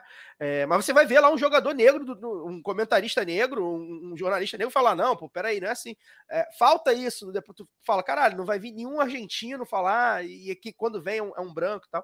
Então é entendível, mas não é por isso que você deixa de torcer para um país, para uma seleção, né, que representa um país ou não. Eu acho que isso é bobagem. Mas acho que também cada um escolhe, se não não tá afim, não tá afim, beleza. O mesmo projeto de embranquecimento que a Argentina teve, nós tivemos. A diferença é que aqui tinha, aqui chegaram muito mais negros do que né, escravizados do que lá. E a gente conseguiu frear, embora esse projeto de embranquecimento esteja rolando até hoje, haja vista que a cada 23 minutos um jovem negro morre no Brasil assassinado. É, sim. Cada caso é uma questão, eu acho que, que realmente não. Isso é, eu acho, eu leio como uma bobagem. Vou, vou passar aqui então pro pessoal aqui. Tem bastante mensagem, tá, gente? Aqui o pessoal do som das torcidas, é, acho que é o Mate. É o Mate, não sei se já acabou a trivela lá, acho que já acabou. Tá dizendo que o Cata Dias e o Negro e Barra nos anos 2000, né? Então, obrigado, Mate. E, e confirmando aqui que o Maradona, de fato, é lido como negro na Argentina. É isso, né? Cada, cada sociedade tem sua questão racial, né? Racismo é uma construção social, antes de tudo, né? O Leandro brincando aqui, Messi no Vasco, né? E aí, quem lá em cima, o Abelha botou aqui um assunto para live: Cristiano Ronaldo no Vasco. O Vasco está subrepresentado nesse, nesse podcast, todo mundo sabe, né? Vascaíno aqui. Vai lá no Portão 9 do João Almirante, vai lá no, sei lá, aqui não tem Vascaíno. Mas o Vasco promete esse ano, né? O Vasco promete esse ano. Quem sabe aí o Juninho Pernambucano no lado B do Rio, né? Em breve. A gente quer muito falar com ele. Mudando aqui, na verdade, mudando não, né? Pra gente botar aqui, continuar na Copa. O Gelson botando aqui, que perguntando, né, se tem como defender o shownar- shownalismo parça estilo Sport TV, que tem pudores para criticar jogadores e o coach da seleção. Eu queria só, antes de mandar para a bancada, eu acho que são duas coisas diferentes, Gelson. Eu acho que a questão do entretenimento parça, é, desse shownalismo que você está chamando, é uma coisa, e os o pudor para criticar jogadores e coach é outra, tá? E via de regra, e eu já falei isso aqui quando, quando a gente entrevistou o Aurélio no Copa Além da Copa, o jornalismo da seleção brasileira, esportivo como um todo, mas focado na seleção brasileira, ele é domesticado por questões de acesso, né? Então, se um fulano. E aí a gente viu aí, por exemplo, o Ronaldo Fenômeno barrar o UOL porque o UOL noticiou um negócio que era fato. O UOL não mentiu, que foi, que foi o que os jogadores brasileiros não foram na homenagem do Pelé ao Pelé na, lá da, feita pela Comebol no Catar. E aí o Ronaldinho, o Ronaldo Fenômeno ficou puto e falou: ah, o UOL não entra. Então é esse, é, a CBF faz assim, boa parte dos clubes faz assim. Então, a coisa de não você quando você quando critica o treinador, você perde ele de fonte, ele não conversa com você no Zap, o treinador fica cheio de, de milindre, né? Esporte tem isso, futebol tem isso, né? É, e aí o estilo de, de- de jornalismo, se, se o Fagner e o Daniel e a Luara, evidentemente, quiserem falar, mas eu acho que a gente também já tratou sobre isso, principalmente com a Mili e com o Casagrande, eu acho que é o estilo que, que a juventude muito consome hoje em dia, tentando imitar aí a, a internet. Eu acho que isso é uma tendência que, enfim, já foi lançada já há alguns anos, está bastante firme. É, eu confesso que em algum- alguns casos eu até dou boas risadas, né? Eu gosto do Magno Navarro, por exemplo, de Sport TV, eu acho ele engraçado. Mas você vê que é forçado, né? O cara é obrigado a ficar duas horas fazendo piada sobre esporte. Não tem como dar certo, evidentemente. Não, de vez em quando ele não é engraçado.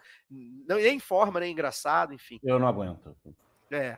Eu acho que é uma Eu acho- diferença, é aquela coisa, desculpa, Daniel, mas assim, de é, é tratar o futebol como entretenimento. E eu acho que isso é, é diferente, é um erro, assim. Tanto que é, eu adoro, adoro o, o Casemiro, sou fã mesmo e tal, mas eu não eu nem vi nenhuma transmissão na, da Copa, assim. Mas a primeira vez que eu vi uma transmissão dele transmitindo o jogo, me incomodou bastante, porque eu acho que justamente faltava jornalismo, faltava informação. Faltava aquela coisa, eu não conseguia assistir o jogo, porque é o que, para mim, o que o Casemiro faz não é nem humor, é entretenimento, que é uma coisa diferente. E aí os caras tentam colocar no mesmo programa, aí falando do, do jornalismo, como o Gelson falou, humor, entretenimento, jornalismo, esporte. Saca? Quando eu acho que vira uma bagunça, assim. Aí você tá. Não sei se é porque eu, eu, eu acostumei a ver de uma certa forma, então talvez né, não, não esteja adaptada a essa tendência como o Caio chamou, mas eu acho ruim. Eu não consigo acompanhar o jogo, sabe? As informações que precisam chegar de campo, de o que eu quero ouvir do, do da, das entrevistas antes do jogo, depois do jogo, é, do jogador no, meio, né, na, no intervalo ali. Não tinha isso, claro, porque não tinha equipe, era diferente, mas aí agora também nas matérias é, de, de né, desses programas esportivos é tudo muito igual. Virou tudo a mesma coisa, assim, aquela mesma crônica do, do repórter literal, que o pessoal tem gente que gosta, tem gente que não, né? Da, da personagem da Adnei, mas é aquela mesma coisa, a mesma entonação. Eu não consigo mais é, discernir, sabe? Eu não sei mais se aqui é uma coisa o que é outra. Ah, tanto que isso fez é, crescer o número, não só de podcasts, né? Como a gente está falando aqui, do, do, do, da companheira que faz um bom trabalho, mas de ah, movimentos anteriores até, de torcedores que acompanhavam ali e criaram seus blogs e foram para a internet. Hoje tem perfis que às vezes tem muito mais é, informação do que esses caras que são todo mundo chapa branca, né? Então nós vimos, por exemplo, vou, dar, vou citar lá é, a polêmica que até hoje tem do Sampaoli no Galo. O que toda. Gente, o São Paulo já tinha saído, já tinha meses assim, e os caras da Globo continuavam dizendo que. É, já fazendo críticas a ele. E uma das críticas mais fortes de bastidores é de que ele vetava, assim, de, é, de caras acompanharem, de gente que vazava, sabe? Vazava informação do clube, é, é, escalação antes do jogo, tá? porque já tinha essa, esse, esse combinado, assim. Então, vive muito dessa coisa dos bastidores, não, de camarote. E, e, eu acho isso um grande problema, porque quando você vira amigo dos caras, como é que você vai perguntar de, o que precisa ser perguntado muitas vezes, né? Precisa ser cutucado. É, então, não é que você precisa estar ali o tempo todo só é, espezinhando e tudo, mas tem coisas que precisam ser faladas, né? E a gente fica sem informação. É. Deixa eu dar um giro aqui.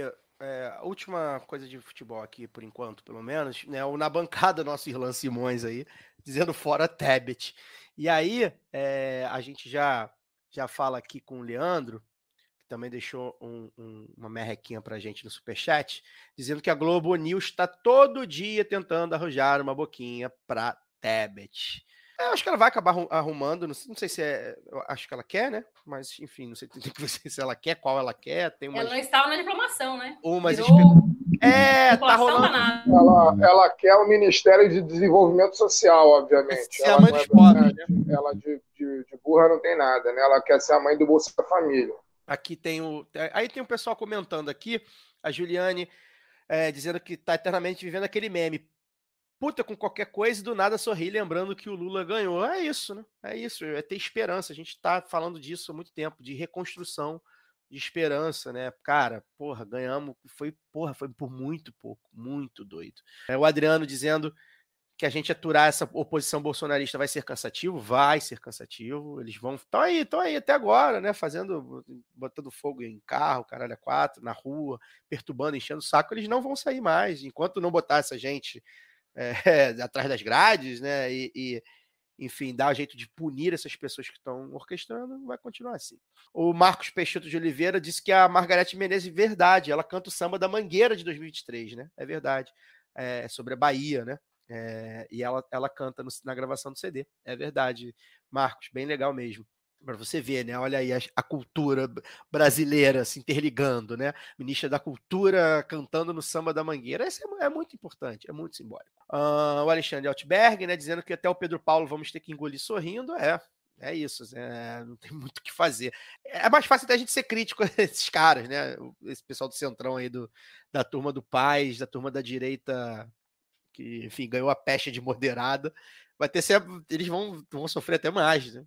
Faz parte também, né? Ah, o, o Alexandre disse que foi atrás do trio dela em Salvador com o pé quebrado de manhã cedo. É isso, muito bom. A Isis Medina dizendo que só muito Exu para descarregar esses últimos quatro anos, inclusive. Pois é, então por isso que a Margarete tá lá.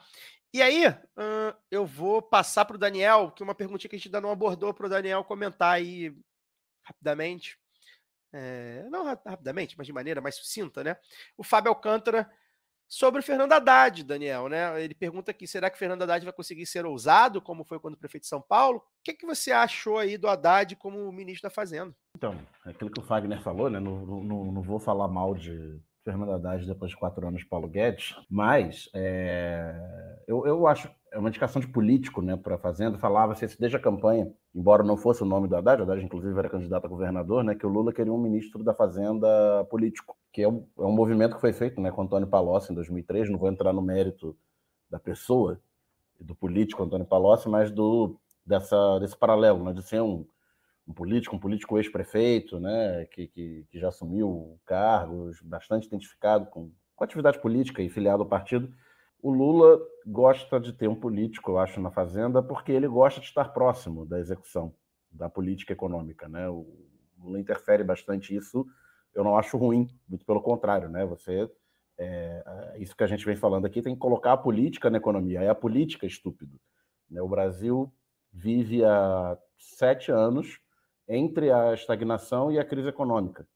E, embora aí a, a TV, os jornais, os economistas de direita tenham cada, a cada ano muda a fórmula, né? Tem que ter, tem sempre uma tábua de salvação. É a PEC do teto, é a reforma da previdência, é isso, é aquilo.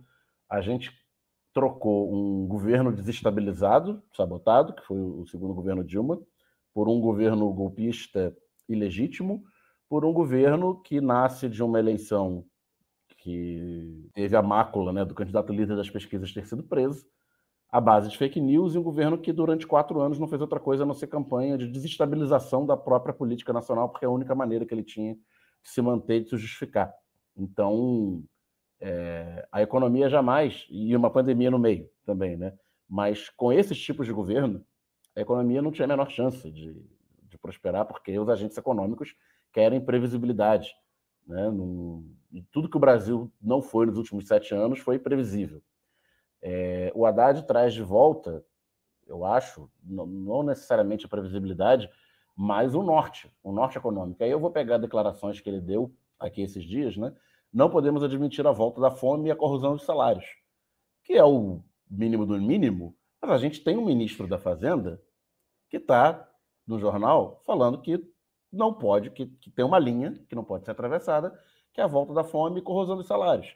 E aí, entre outras coisas, ele fala que, que vai é, prever um novo modelo de arcabouço fiscal, lero-lero, tem que caminhar junto a, a responsabilidade fiscal e, a, e o combate à desigualdade, e que a reforma tributária é necessária. Tem uma, o Bernardo Api, né, que, foi que parece que vai, foi nomeado como.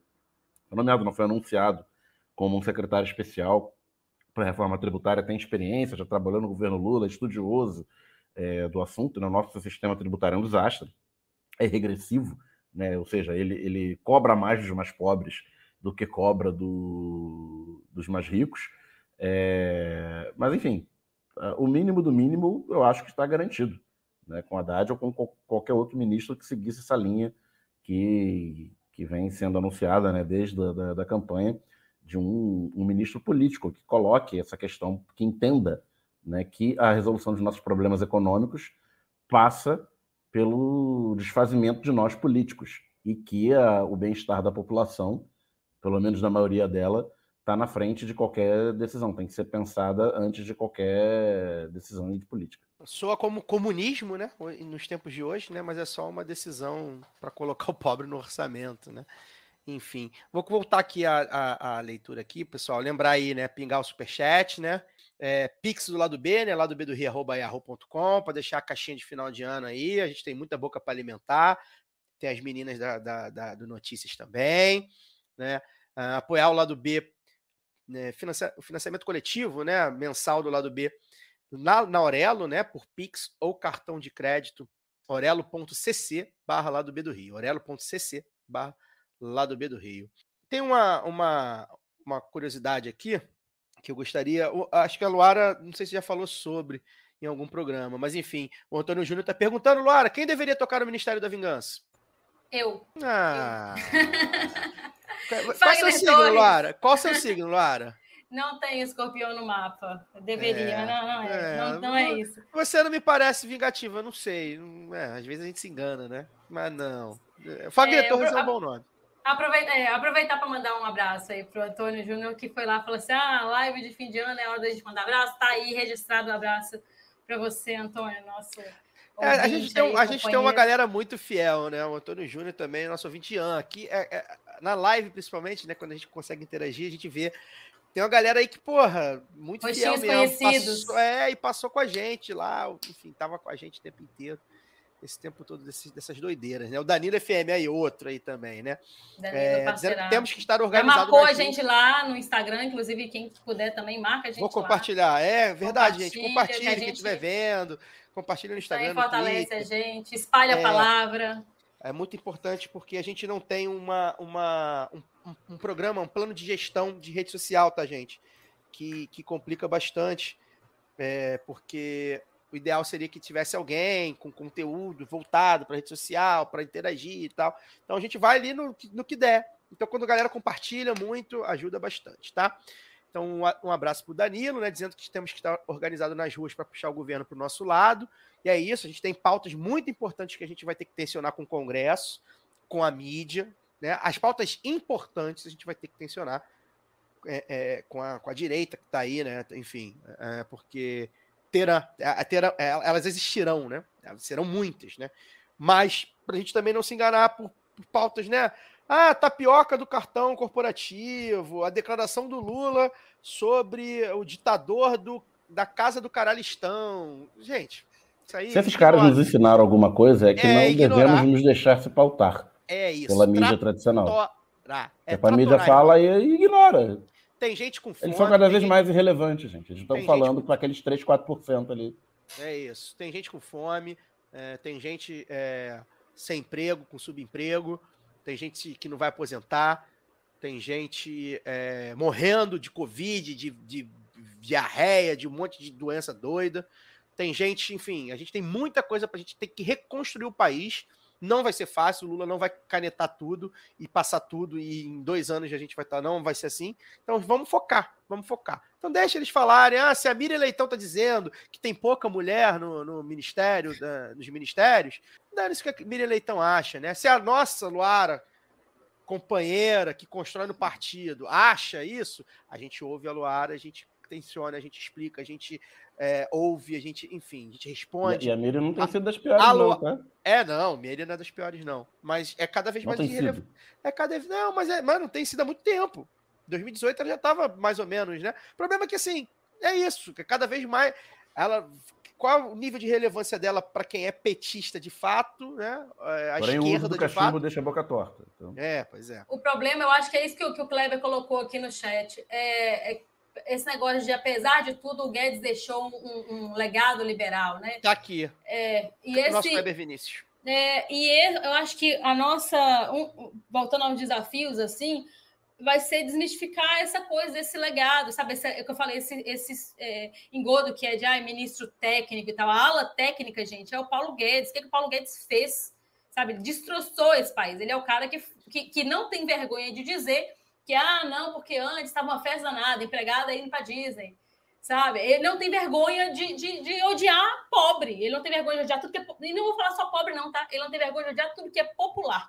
É um, é um, é um ministro técnico não sabia que o orçamento de um ano era votado no ano anterior. Porque ele está tão desacostumado com a política, que ele vem da escola lá de. de não, não vou falar nem só da, da escola de Chicago, vou falar de, de ter trabalhado no governo Pinochet, saca?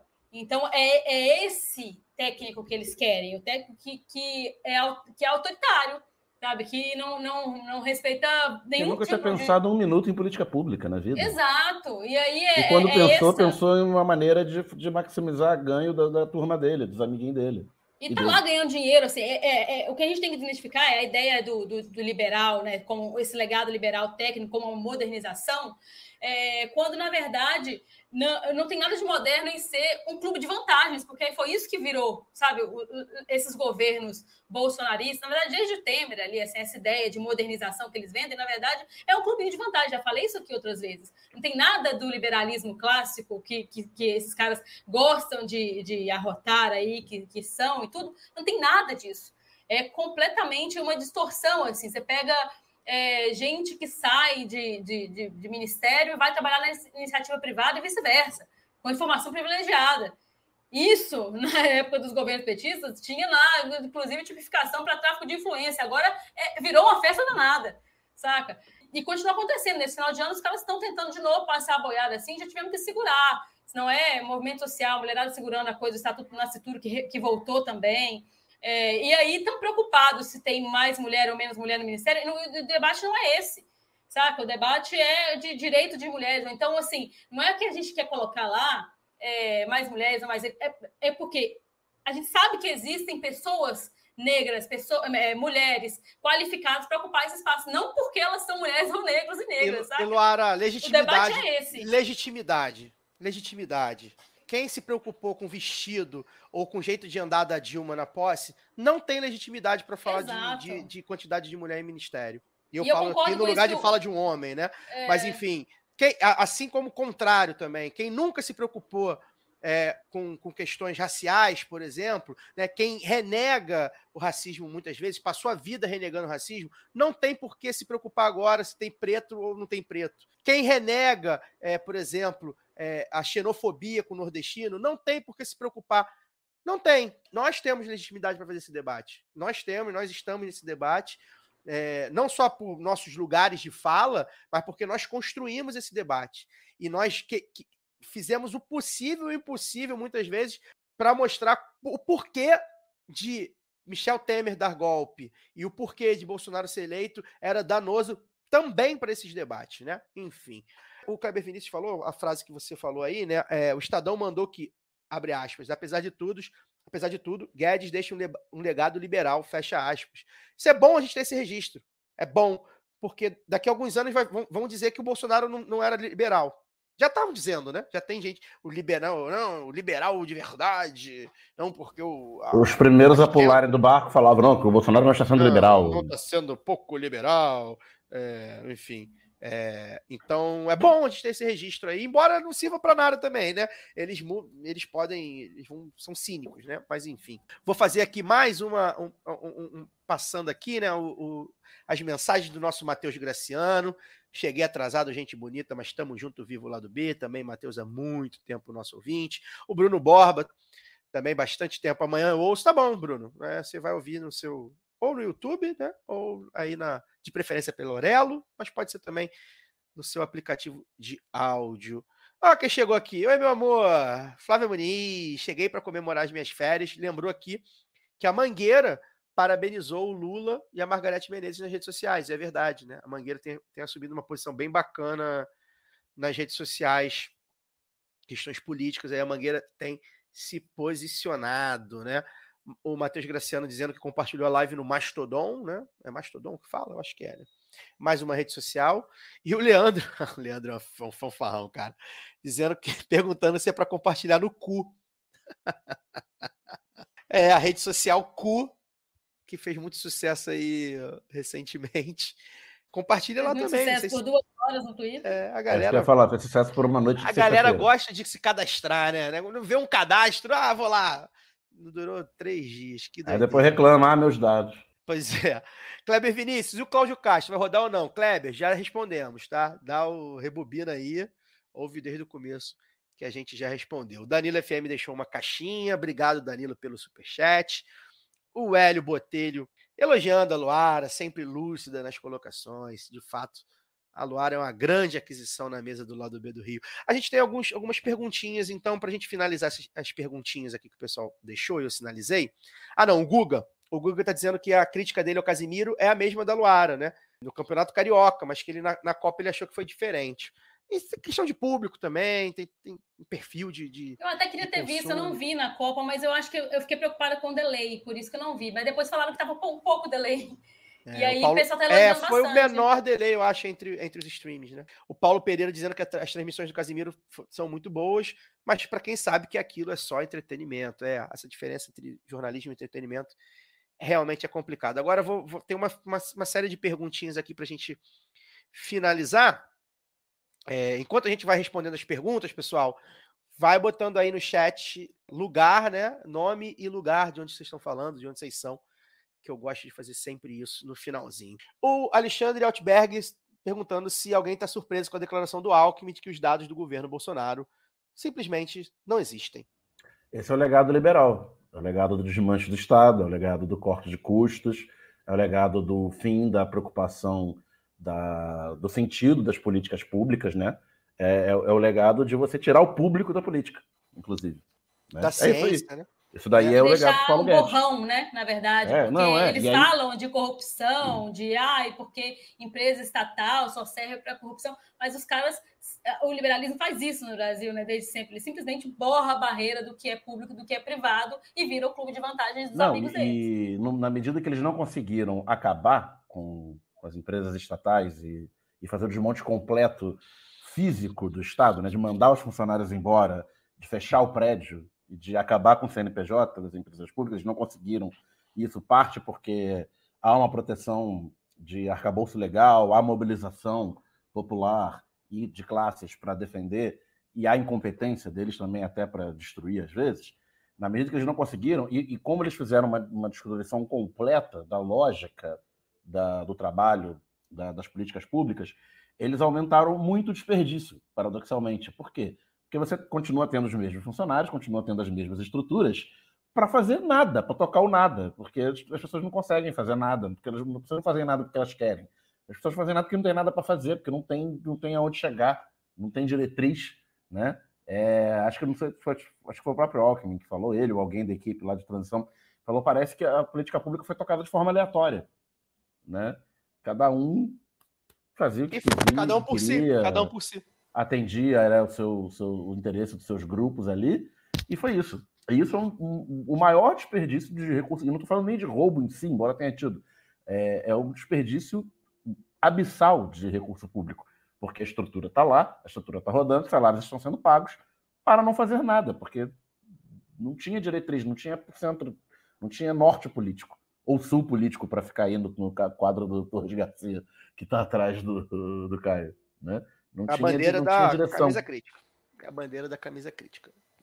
É, é, outro legado, a gente esqueceu, né? Outro legado do Paulo Guedes, né? Ele, ele hoje ele ganhou 283 mil reais e totalizou 50 milhões e 699 mil de lucro na offshore dele.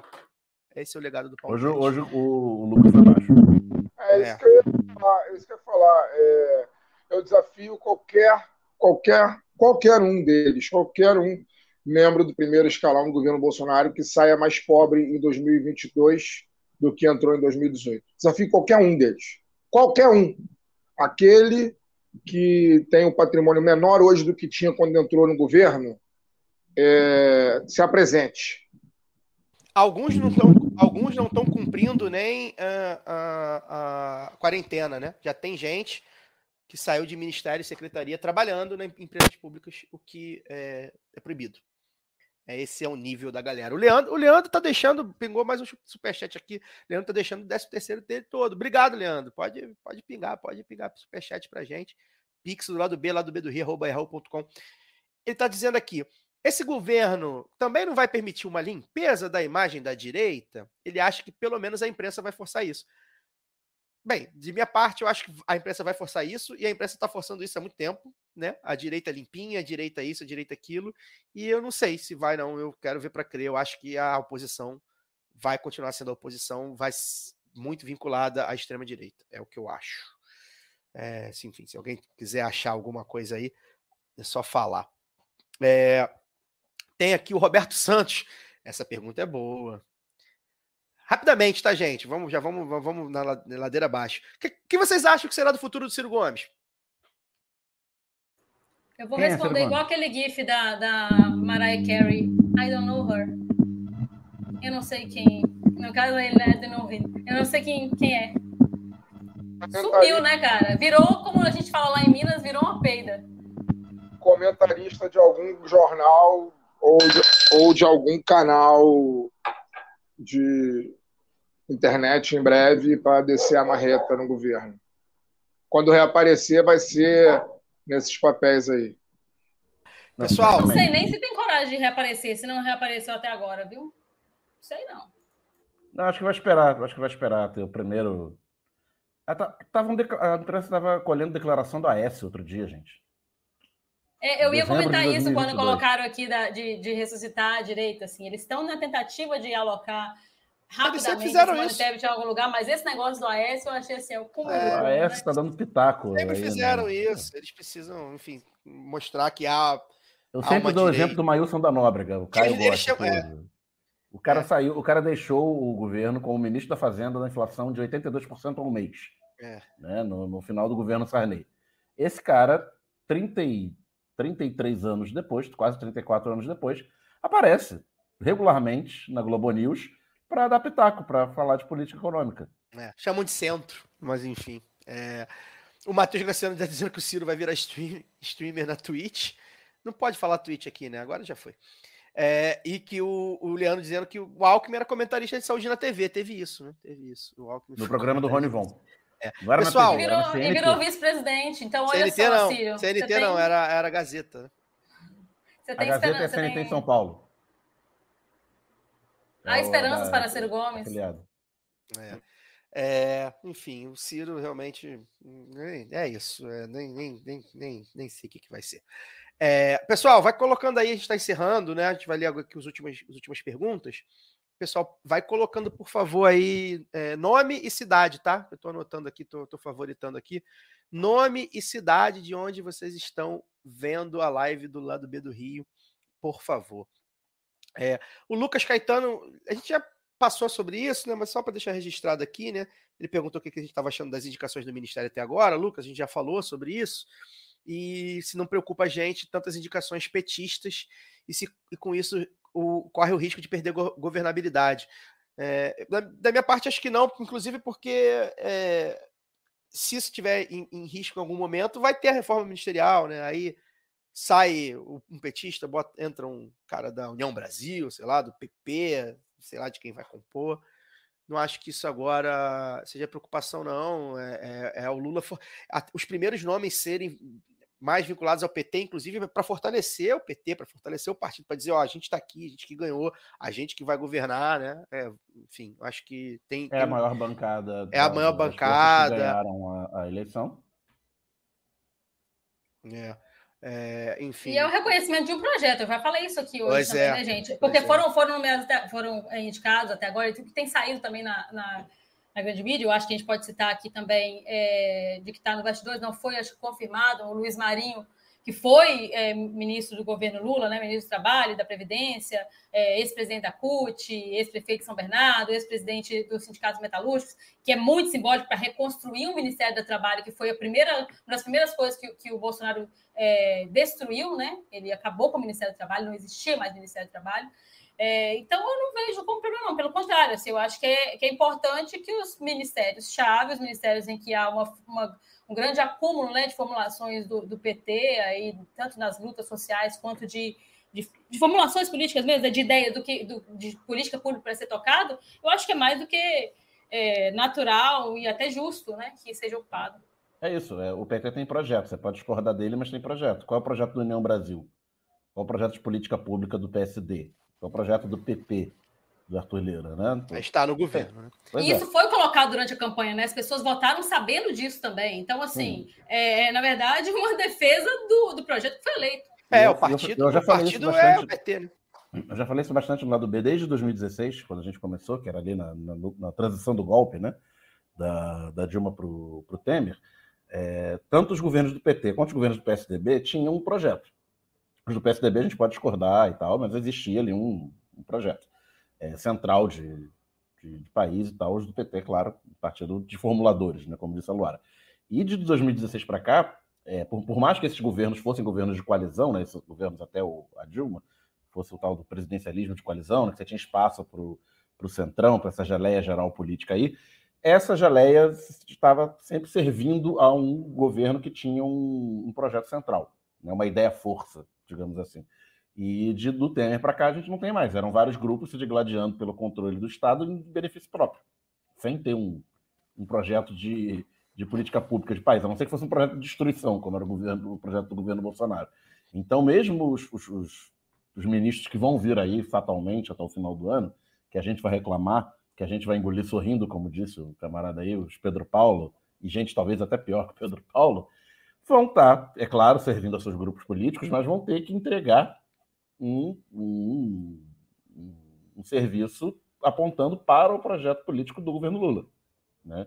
E isso é muito diferente de estar num governo Jair Bolsonaro, estar no governo Michel Temer estar no governo Lula. Ô, Fagner, você tá com seu aparelho aí, tá com pouca bateria. Você quer se despedir? A gente tem mais uma perguntinha, vai passar aqui pela, pelos.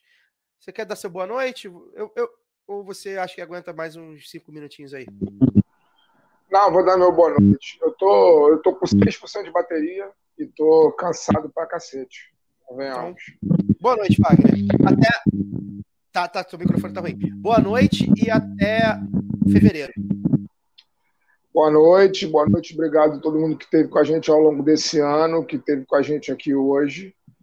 É, bom Natal para quem é de Natal, bom Ano Novo para quem é de Ano Novo. É, ano que vem a gente vai ter muita novidade, né? Acho que a gente, aos poucos, a galera vai notar aí o que a gente pretende fazer para o ano que vem, mas a gente pretende fazer algumas adequações que vão melhorar na nossa visão programa. É... E é isso, a gente tem uma tarefa difícil a partir do ano que vem. Dura. Eu diria difícil, eu diria dura, porque difícil é, é viver sob o jugo do fascismo. Né? Difícil é respirar é, debaixo do, do jugo do fascismo. Então, a nossa tarefa não vai ser difícil, a nossa tarefa vai ser dura, mas a gente tem comprometimento e a gente vai em frente. Vamos em frente. Bom 2023 para todos nós. Obrigado, Luara. Obrigado, Daniel. E é isso. Um abraço. Abração, Fagner, te encontro lá em Brasília, que eu também vou estar na posse. É, a Luara vai representar a gente também. Vamos conversar sobre isso aí, Luara, para a gente, de repente, se encontrar, fazer um ano novo coletivo lá. Vamos ver. Tá? Vou, vou passar o contato do assessor do Lula para. A Laura talvez tenha, mas o Fagner não sei se tem. Vou passar para vocês é, estarem lá do lado do homem. Quem sabe, né? Uma Laura já exclusiva. tem convite para o baile da, da? Exclusiva. é. Não, o legal aí de penetra. É, aqui, última perguntinha, pessoal, para a gente fechar. É, o Gabriel Bastos, né? Boa noite, camaradas. Qual a opinião de vocês quanto à provável queda do orçamento secreto?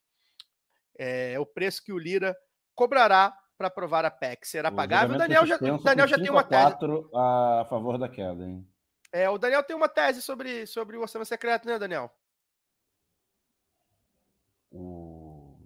Qual Que é- mesmo? Não, mas eu esqueci. a máquina Eu já tá tese, parando. né? Não, é porque você diz que é possível né, fazer um fazer um outro é, é, mudar um pouco ele, né? Fazer um de repente dar um dar um dar, É. fazer uma distribuição não tão secreta assim. Tem- é, fazer uma coisa um pouco mais- colocando limites e aumentando transparência. Né? Que eu acho que é o que vai acontecer. Eu acho que o, que o, o STF está jogando inconstitucional né, é essa, essa falta de controle total né, que você tem sobre o- É, essa prática aí do orçamento secreto. farra. Então, ele ser reformulado com, com limites, responsabilizações e, e transparência já muda muito a figura da coisa. E, e o Lira, aí é política, né? Cada um tá botando, tá mostrando quantas garrafas tem para vender. O Lira quer o ministério, ele quer só o Ministério da Saúde e o da Integração Nacional. É só isso que, que ele quer. É, o Lula está disposto a entregar alguma coisa, parece que não está disposto a entregar a saúde e integração nacional, talvez integração nacional, não sabemos. É, o Renan está de olho também, então tem essa disputa lagoana aí, né, na, na integração nacional. É, o Lira vai cobrar seu preço, mas espero que ele seja pagável e que, e que se- é necessário, porque tem que aprovar a PEC. Sem a PEC, eu já falei, o governo já começa muito fragilizado. Mas é, essa política está sendo. Os dados estão sendo jogados aí até o final do ano. Pois é. Bem, gente, é, a gente vai começar a encerrar nessa live. né? muito obrigado a todos que acompanharam aqui a gente é, nesse, nesse ao vivo. É, pedir aqui para a galera deixar é, os, os locais, né? A gente gosta de saber que o lado B é do Brasil, a gente fala a partir do Rio de Janeiro. Agora, nem, nem, nem tanto, né? Porque no lado B Notícias, a Giovana com sotaque gaúcho falando de Alagoas a Évila da Paraíba, a Nanda com sotaque baiano falando do Rio, a Luara com sotaque mineiro falando de Espírito Santo, enfim. É, mas o nome tá aí, né? Lá do B do Rio, Live B do Rio, tal, parece. A gente já já tá bem nacionalizado também. E Ô, principalmente. Caio, você- deixa eu até Oi. contar uma história curiosa. Conte, que eu, vai contar é, um caos. É, né, é, é um pouco disso também. É, Aliás, aproveita e conta sobre. Aproveita e emenda, se não for sobre, aproveita e conta sobre o evento também lá na nave coletiva da Mídia Ninja. Isso, eu cheguei um pouco atrasada, mas a gente ia falar sobre isso também. E é de lá, assim, né? É, é um caos de lá. Porque todo mundo que para- parava, o pessoal que já conhecia, já ouve o lado B e que eu pude conhecer lá no, no encontro, né? No encontro é, de comunicadores e podcasters, né? Realizado aí pela Fundação Heinrich Ball, o Joio Trigo e a Mídia Ninja. É, aconteceu em São Paulo semana passada. E o pessoal me parava e falava assim: ah, e tal, não sei o quê, como é que lá no Rio? Eu falei: não, mas eu, eu não, não moro no Rio. Tem gente que ainda não sabia, né, que, que eu não, não sou do Rio, não moro no Rio, mesmo sendo mineiro, não, não moro e tal. O pessoal perguntava: mas como assim? E eu acho que o lado B é, fez esse movimento, né, que eu, eu vou falar que foi acertado, porque eu adoro estar aqui com vocês, mas é, que acaba sendo um pouco disso, né? É, é, Do resto do Brasil, acho que a gente que, que vê um- uma comunicação que é muito é, monopolizada aí, né, no Brasil ainda. São poucas, poucas famílias que controlam. E muitas vezes ela é vista pelas lentes da zona sul do Rio de Janeiro, acaba que todo o resto do Brasil é um pouco lado B do Rio de Janeiro, saca? E, e aí, quando eu falava isso para eles, o pessoal falava assim: nossa, e- e como assim? E tudo.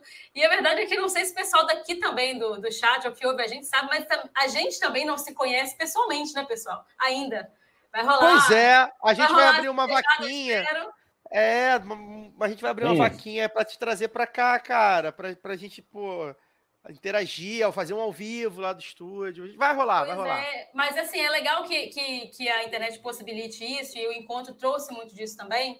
Então, eu falei um pouco lá no, no grupo é, que a gente tem, né, do, do- da, do- da editoria lá do, do lado B, o nosso grupo do Telegram. Então, apoiadores, aí, quem quiser apoiar e entrar lá, tem acesso aí a, aos nossos relatos exclusivos. Mas eu pretendo fazer ainda um post sobre, sobre o encontro também, porque eu não tive tempo, gente.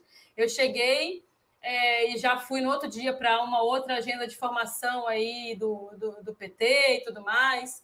É, e outras coisas que a gente vai organizando sempre a nossa gente. Então, sábado, domingo, feriado, fim de semana, não tem, não tem onda com a gente, né? Mas o encontro foi muito bacana justamente por uma orientação assim de um debate sobre a comunicação, né? Sobre a comunicação agora num novo tempo que tem seus desafios também, como eu já coloquei alguns aqui. É, então, nós falamos muito de tecnodiversidade, da gente pensar aí a, a comunicação para além das plataformas, né? mas falamos também de regulamentação dessas plataformas, uma regulamentação da, da comunicação para democratizar a comunicação, sem medo desse, desse debate. Acho que a gente não pode cair de novo no erro é, de, de transformar isso, de, de ser pautado, né? como o Daniel falou, acho que ele foi muito feliz no início ali, ser uma coisa que a gente aprendeu nessa eleição é como não nos devemos deixar pautar por esse pela direita, porque eles também vão disputar isso, né? Vão disputar se- é, orçamentos, vão disputar. é, é, no final das contas, é toda uma disputa pelo, principalmente pelo uma disputa do orçamento público. Mas eu acho que do, do debate, é, dos espaços, e aí, aí a comunicação tem um papel chave, assim. Então, tem encontrado tanta gente que faz é, coisas é, fantásticas a partir de seus territórios. Aí tinha desde é, podcasters, né, como é, movimentos sociais, veículos independentes, assim, gente que, que começou ali no território, colocou, criou o perfil e hoje já tem né, pequenos portais e tudo mais. E é muito legal para a gente perceber como se faz comunicação em diferentes, diferentes maneiras, em diferentes territórios. E uma das coisas que, que eu falei lá, já, acho que foi até a última fala do, do, do encontro, assim, que é, eu, eu sempre vejo a comunicação como essa forma de contar histórias, assim. Então a gente estava lá com muita disposição para poder é, se, se colocando também como mediador dessas, dessas histórias. E então aqui eu já quero até aproveitar para poder dar o meu, meu boa noite para vocês, já que a gente está encerrando, Caio, é, Daniel e pessoal que está com a gente até agora, de me sinto muito honrada, assim, de nesses últimos anos ter é, podido contribuir, né, ter contribuir de alguma forma, como a gente fez esse ano, projeto incrível lá das eleições, de entrevistar tanta gente, de eleger tanta gente também. É, a, a, as nossas colegas do lado B Notícias também, que não só entrevistaram tanta gente da, na, durante as eleições, mas têm feito um trabalho maravilhoso. Assim, eu ouço toda semana, porque são temas é, que são muito urgentes e que a gente precisa trazer, às vezes, um aprofundamento que mesmo ali em poucos minutos elas conseguem trazer, sejam nas colunas né, da, da, da e da Eva, também na condução muito bacana e majestosa da, da Fernanda. Então, é, é realmente uma honra poder ajudar a contar essas histórias e ver que elas se entrelaçam, como a gente está vendo aqui no chat, tanta gente bacana e que cola com a gente, que chama a gente lá no, no Twitter, continua trocando ideia nos grupos também. Estou vendo aqui a Juliana, agradecer né, se sentir é, representada. É, é, é uma honra grande para mim. É, assim. você eu... falou sobre isso, eu até, desculpa, Luara, só para colocar aqui, né, para quem não, para quem tá a galera que não está nos vendo, né, tá, vai só ouvir, né, que a Juliana colocou, né, dizendo que ela é uma carioca erradicada em Campinas e precisa dizer que ambos meninos, mas ter uma voz como a da maravilhosa Luara é muito representativo. Obrigado por existir e vem cervejada. Espero que a gente possa brindar e celebrar, e é, Juliane e o pessoal todo também, que eu fui desde o começo, assim, muito abraçada por todos os ouvintes do lado B. A gente tem uma comunidade, e isso, isso também foi uma coisa apontada lá, sabe, gente? A gente debateu também o que são os acertos e os desafios para o próximo período. E a fundação ela lançou, a Fundação Heinrich lançou antes das eleições um relatório muito bacana que dá para poder baixar no site da fundação. Eu já estou já estava lendo e tudo, e aí lá a gente debateu um pouco mais disso, é, sobre a comunicação e chama democracia, A Democracia Aceita os Termos e Condições, acho que é um, um título bem provocativo aí, para a gente pensar justamente nessa regulamentação e no fazer da comunicação.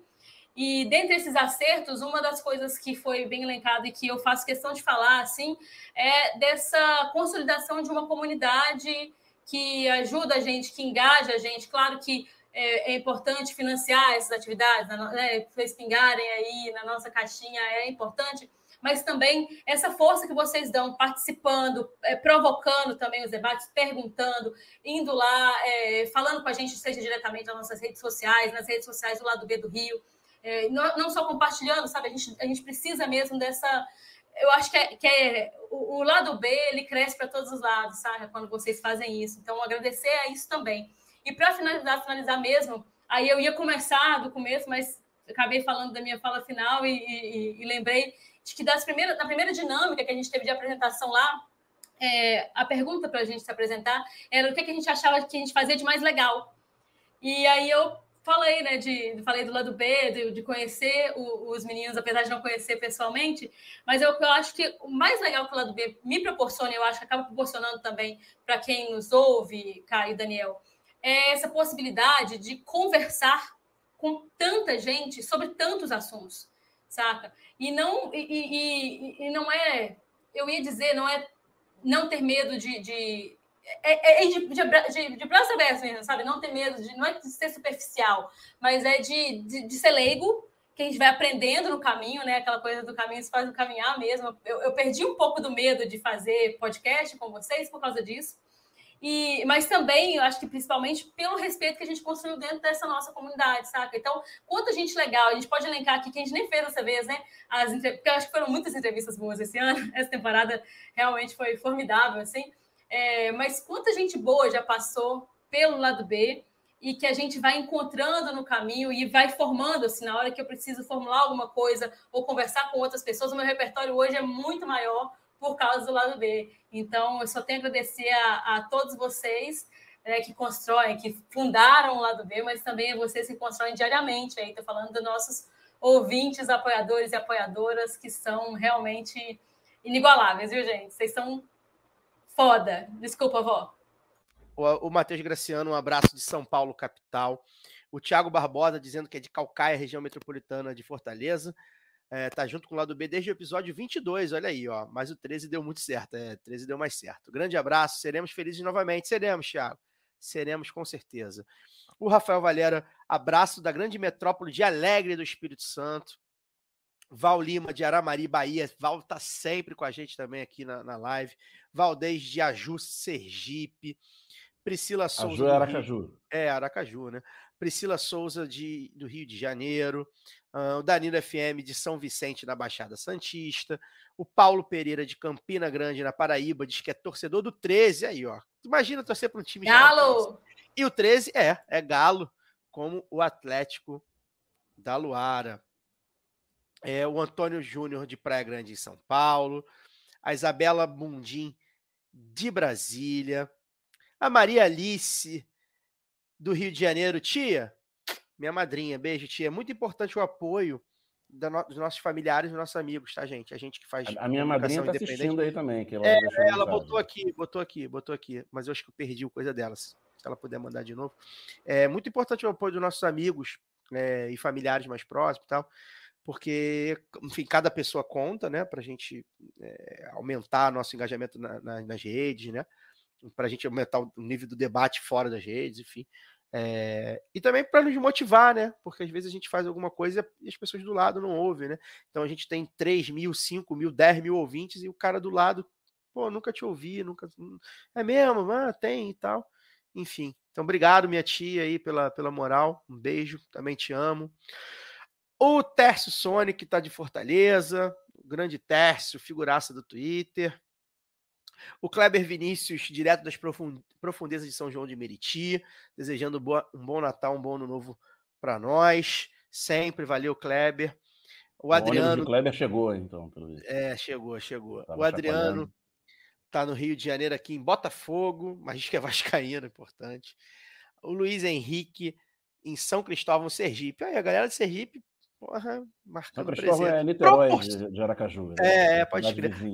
Proporcionalmente, talvez seja o no- nosso estado com mais ouvintes, né? Porque é um estado pequeno, né? Com uma população pequena, tem bastante ouvinte de Sergipe, legal.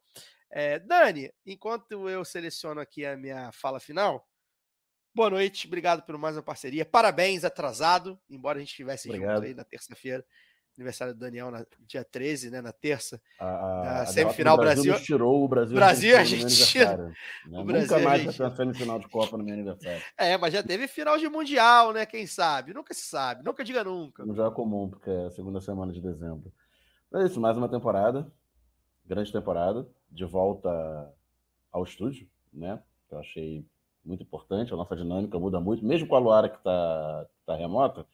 O estúdio dá outra dinâmica, porque a gente tem a estrutura para conseguir se ver, né? Nós três juntos e a Um delay menor, né? Um delay É, menor. já, já melhora muito a, a dinâmica do que quando a gente está todo mundo online.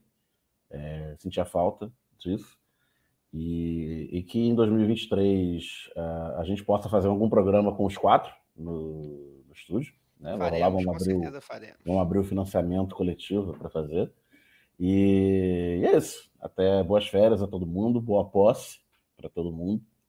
E a gente volta em fevereiro, já num- numa nova era, espero. E continuando com, a- com entrevistas, análises políticas que vocês gostam. Pois é, é, aliás, é, é, pode ser financiamento coletivo, é, mas pode ser algum dos nossos parceiros, né, gente? A gente teve aí é, parceiros importantes esse ano, é, que permitiu que a gente é, ficasse, é, consolidasse nossos conteúdos, né, o lado B do Rio, o lado B Notícias principalmente, mas a gente teve colunistas no site, né, a Gabriela tá aí nos, nos vendo, um beijo para Gabi, a gente teve... lives, né? A gente conseguiu participar de eventos presencial de alguma forma. Então, mandar um abraço para os nossos parceiros, né? Da Aurelo, é, o aplicativo que nos remunera, o único aplicativo que remunera criadores de podcast, tá? É, se você quer ajudar seu, seu, seu podcaster fa- favorito, é, vai lá na Aurelo, baixa pelo Aurelo, começa a ouvir pelo Aurelo, é importante. é, e também hospeda aí um, um- dos nossos financiamentos coletivos. O Sindipetro, um parceiro fundamental para a gente, que a gente tem muito orgulho também dessa parceria, que ah, permitiu que o Notícias eh, avançasse também, né? Então, um abraço para o Sindipetro. A Central 3, evidentemente, parceiros eh, de coração, eh, enfim, a melhor e maior produtora de podcasts do Brasil. E a Fundação Rastball também, que nos apoiou, de- deu um suporte para a gente eh, financeiro, muito importante, mas não só, né? né, a gente conseguiu expandir os nossos horizontes, né, a gente entrevistou muita gente bacana graças a eles, é, a gente conseguiu é, também no- nos consolidar como um veículo independente, contra-hegemônico, é, conversando com outros veículos, a gente entrevistou muita gente bacana, com outros movimentos, né, movimentos sociais, organizações, é, então agradecer é, por eles, obviamente, os nossos ouvintes apoiadores e apoiadoras também, né, que nos, que nos deixaram aqui é, existir, digamos assim. Né? Aqui tem um retardatário aqui, o João, João Paulo, é, de Caravana de Santo Amaro da Bahia. Um, um abraço, João Paulo. Gente, deixem o like, tá, no vídeo, repassa o vídeo para geral, é, compartilha, se for o, o, arquivo de áudio em qualquer aplicativo também, é importante. Né? O lado B só volta em fevereiro, então a gente vai ficar aí o restinho de dezembro e janeiro também. É, se acontecer alguma coisa extraordinária, nada nos impede de fazer uma live da praia, né, Daniel? É, ou de, de onde a gente estiver. É, pode ser que role, mas enfim, a gente espera que não aconteça nada de extraordinário. Em fevereiro a gente volta. A gente está pensando em novas coisas, novos formatos. Né? A gente vai dar uma repaginada do lado B do Rio é, e no lado B Notícias, enfim, no veículo lado B como um todo. É, inclusive porque entre os nossos desafios, além da concorrência, né, além de, de fazer com pouco recurso, né, além da gente é, faltar mãos muitas vezes, porque nós temos nossos outros trabalhos, porque nós não somos remunerados é, suficiente para ter só o lado B do Rio. Além disso tudo, a gente vai ter uma nova realidade política e conjuntural que vai é, exigir da gente é, também muita inteligência, um jogo de cintura, né? para não perder o senso crítico jamais, né? Para bater no que tiver que bater, para apoiar o que tiver que apoiar para explicar o que tiver que explicar, né? Ouvir muito, a gente pretende ouvir bastante é, nesse ano que está se avizinhando aí, porque eu acho que tem muita gente com muito a dizer e que não, não foi ouvido nesses últimos anos, não só pelo lado B, né? Acho que pela opinião pública como um todo. A gente está vendo aí, é, acho que terão pessoas que se, está, estarão em cargos importantes dessa vez, né? E que serão ouvidos. Enfim, a gente volta em fevereiro né? A Gabi deixou aqui o recado dela. Sobrevivemos. É isso, Gabi. A gente sobreviveu né, por nós e pelos que não sobreviveram. Né? A gente continua esse legado é, por nós e pelos que não sobreviveram. Antes de encerrar, o lado B não volta semana que vem, só em fevereiro. Dá os nomes aqui dos ganhadores dos últimos sorteios dos apoiadores e apoiadoras é, oferecido pela camisa crítica, tá? Alguns, a maioria já me respondeu, já respondeu e-mail mas eu, pela transparência, né? A gente é muito. O pessoal do, do grupo de padrinha é muito, brinca muito com a gente, né? Dos apoiadores lá no Telegram, brincam muito com a gente, né? Porque é, são poucos que são sorteados, são poucos apoiadores no grupo Telegram e são poucos que são sorteados. Mas dessa vez teve, né? Então, o, o não sei se é Jason, mas eu acho deve ser Jason, né? O Jason Oliveira, o Ismael Silveira, o Erivelton, que, que não tem sobrenome, é erivelton.bs, o Rodrigo Torrealba Montaldo, que está sempre com a gente, esteve aí também. O Marcelo Matias Lima. A Priscila Farias Carvalho. O Felipe Veloso, que também está sempre com a gente aí. Bruno Modesto. Gabriel dos Santos Andrade. Alexandre Amaral. Tiago Alves e Rodrigo Blum. Premisliner. Acho que é Premisliner que fala. Então, Ô, Caio, Oi. Deixa eu. Pode dar o recado aí. Depois deixa eu dar um recadinho só. Deixa, claro. Sorteio é, impresso e auditado, hein? É, é, a, gente, a gente pede para vocês responderem os e-mails, né? A maioria já respondeu. É, quem estiver ouvindo, ou então manda uma, uma, mensagem aí nas redes sociais. Dá seu recado, Lorita. Não, é só porque eu rodei ali rapidamente as mensagens e eu vi gente falando que também vai estar na posse. Então, é, quem tiver lá por Brasília, dá um, um oi lá para mim no Twitter. Vamos encontrar, cara. Vamos fazer um, um encontro extraordinário do, do lado B antes da cervejada aí. Vai ser um momento histórico para o Brasil e para o lado B também. Cara, o Leandro é muito babaca, né? Ele, ele botou dois reais no superchat para sacanear e falar, e botou assim, sorteio? Ah, Leandro, puta que pariu. Obrigado pelo superchat. e a gente encerra por aqui com a última mensagem, a mensagem do Macaco Malandro. Ele botou aqui. Tem que meter um crossover com a live das cangebrinas. O Françoel Cruz é uma máquina. Só digo uma coisa para vocês, meus amigos. Aguardem 2023. Aguardem. Você sabe Já... o que é polarização, Caio É, pois é. Aguardem que o, pola... o homem da polarização, o homem da madre. Como é que é o nome da madre lá que ele fala? Que eu sempre esqueço. Irmã Dulce. Vem aí. Ele vem aí. Ele vem aí. Com certeza vem. Um abraço para ele. Gente, obrigado. A gente fica por aqui. Bom ano novo para quem for de ano novo, de Natal de quem for de Natal. É, aproveitem da forma que consigam aproveitar. É, o ano vai ser duro, mas é um ano de esperança ao mesmo tempo. A gente vai precisar estar tá, é, é, atento e forte, né? Sempre. Mas em janeiro, no dia primeiro, desce o dono do terreiro. Valeu, gente.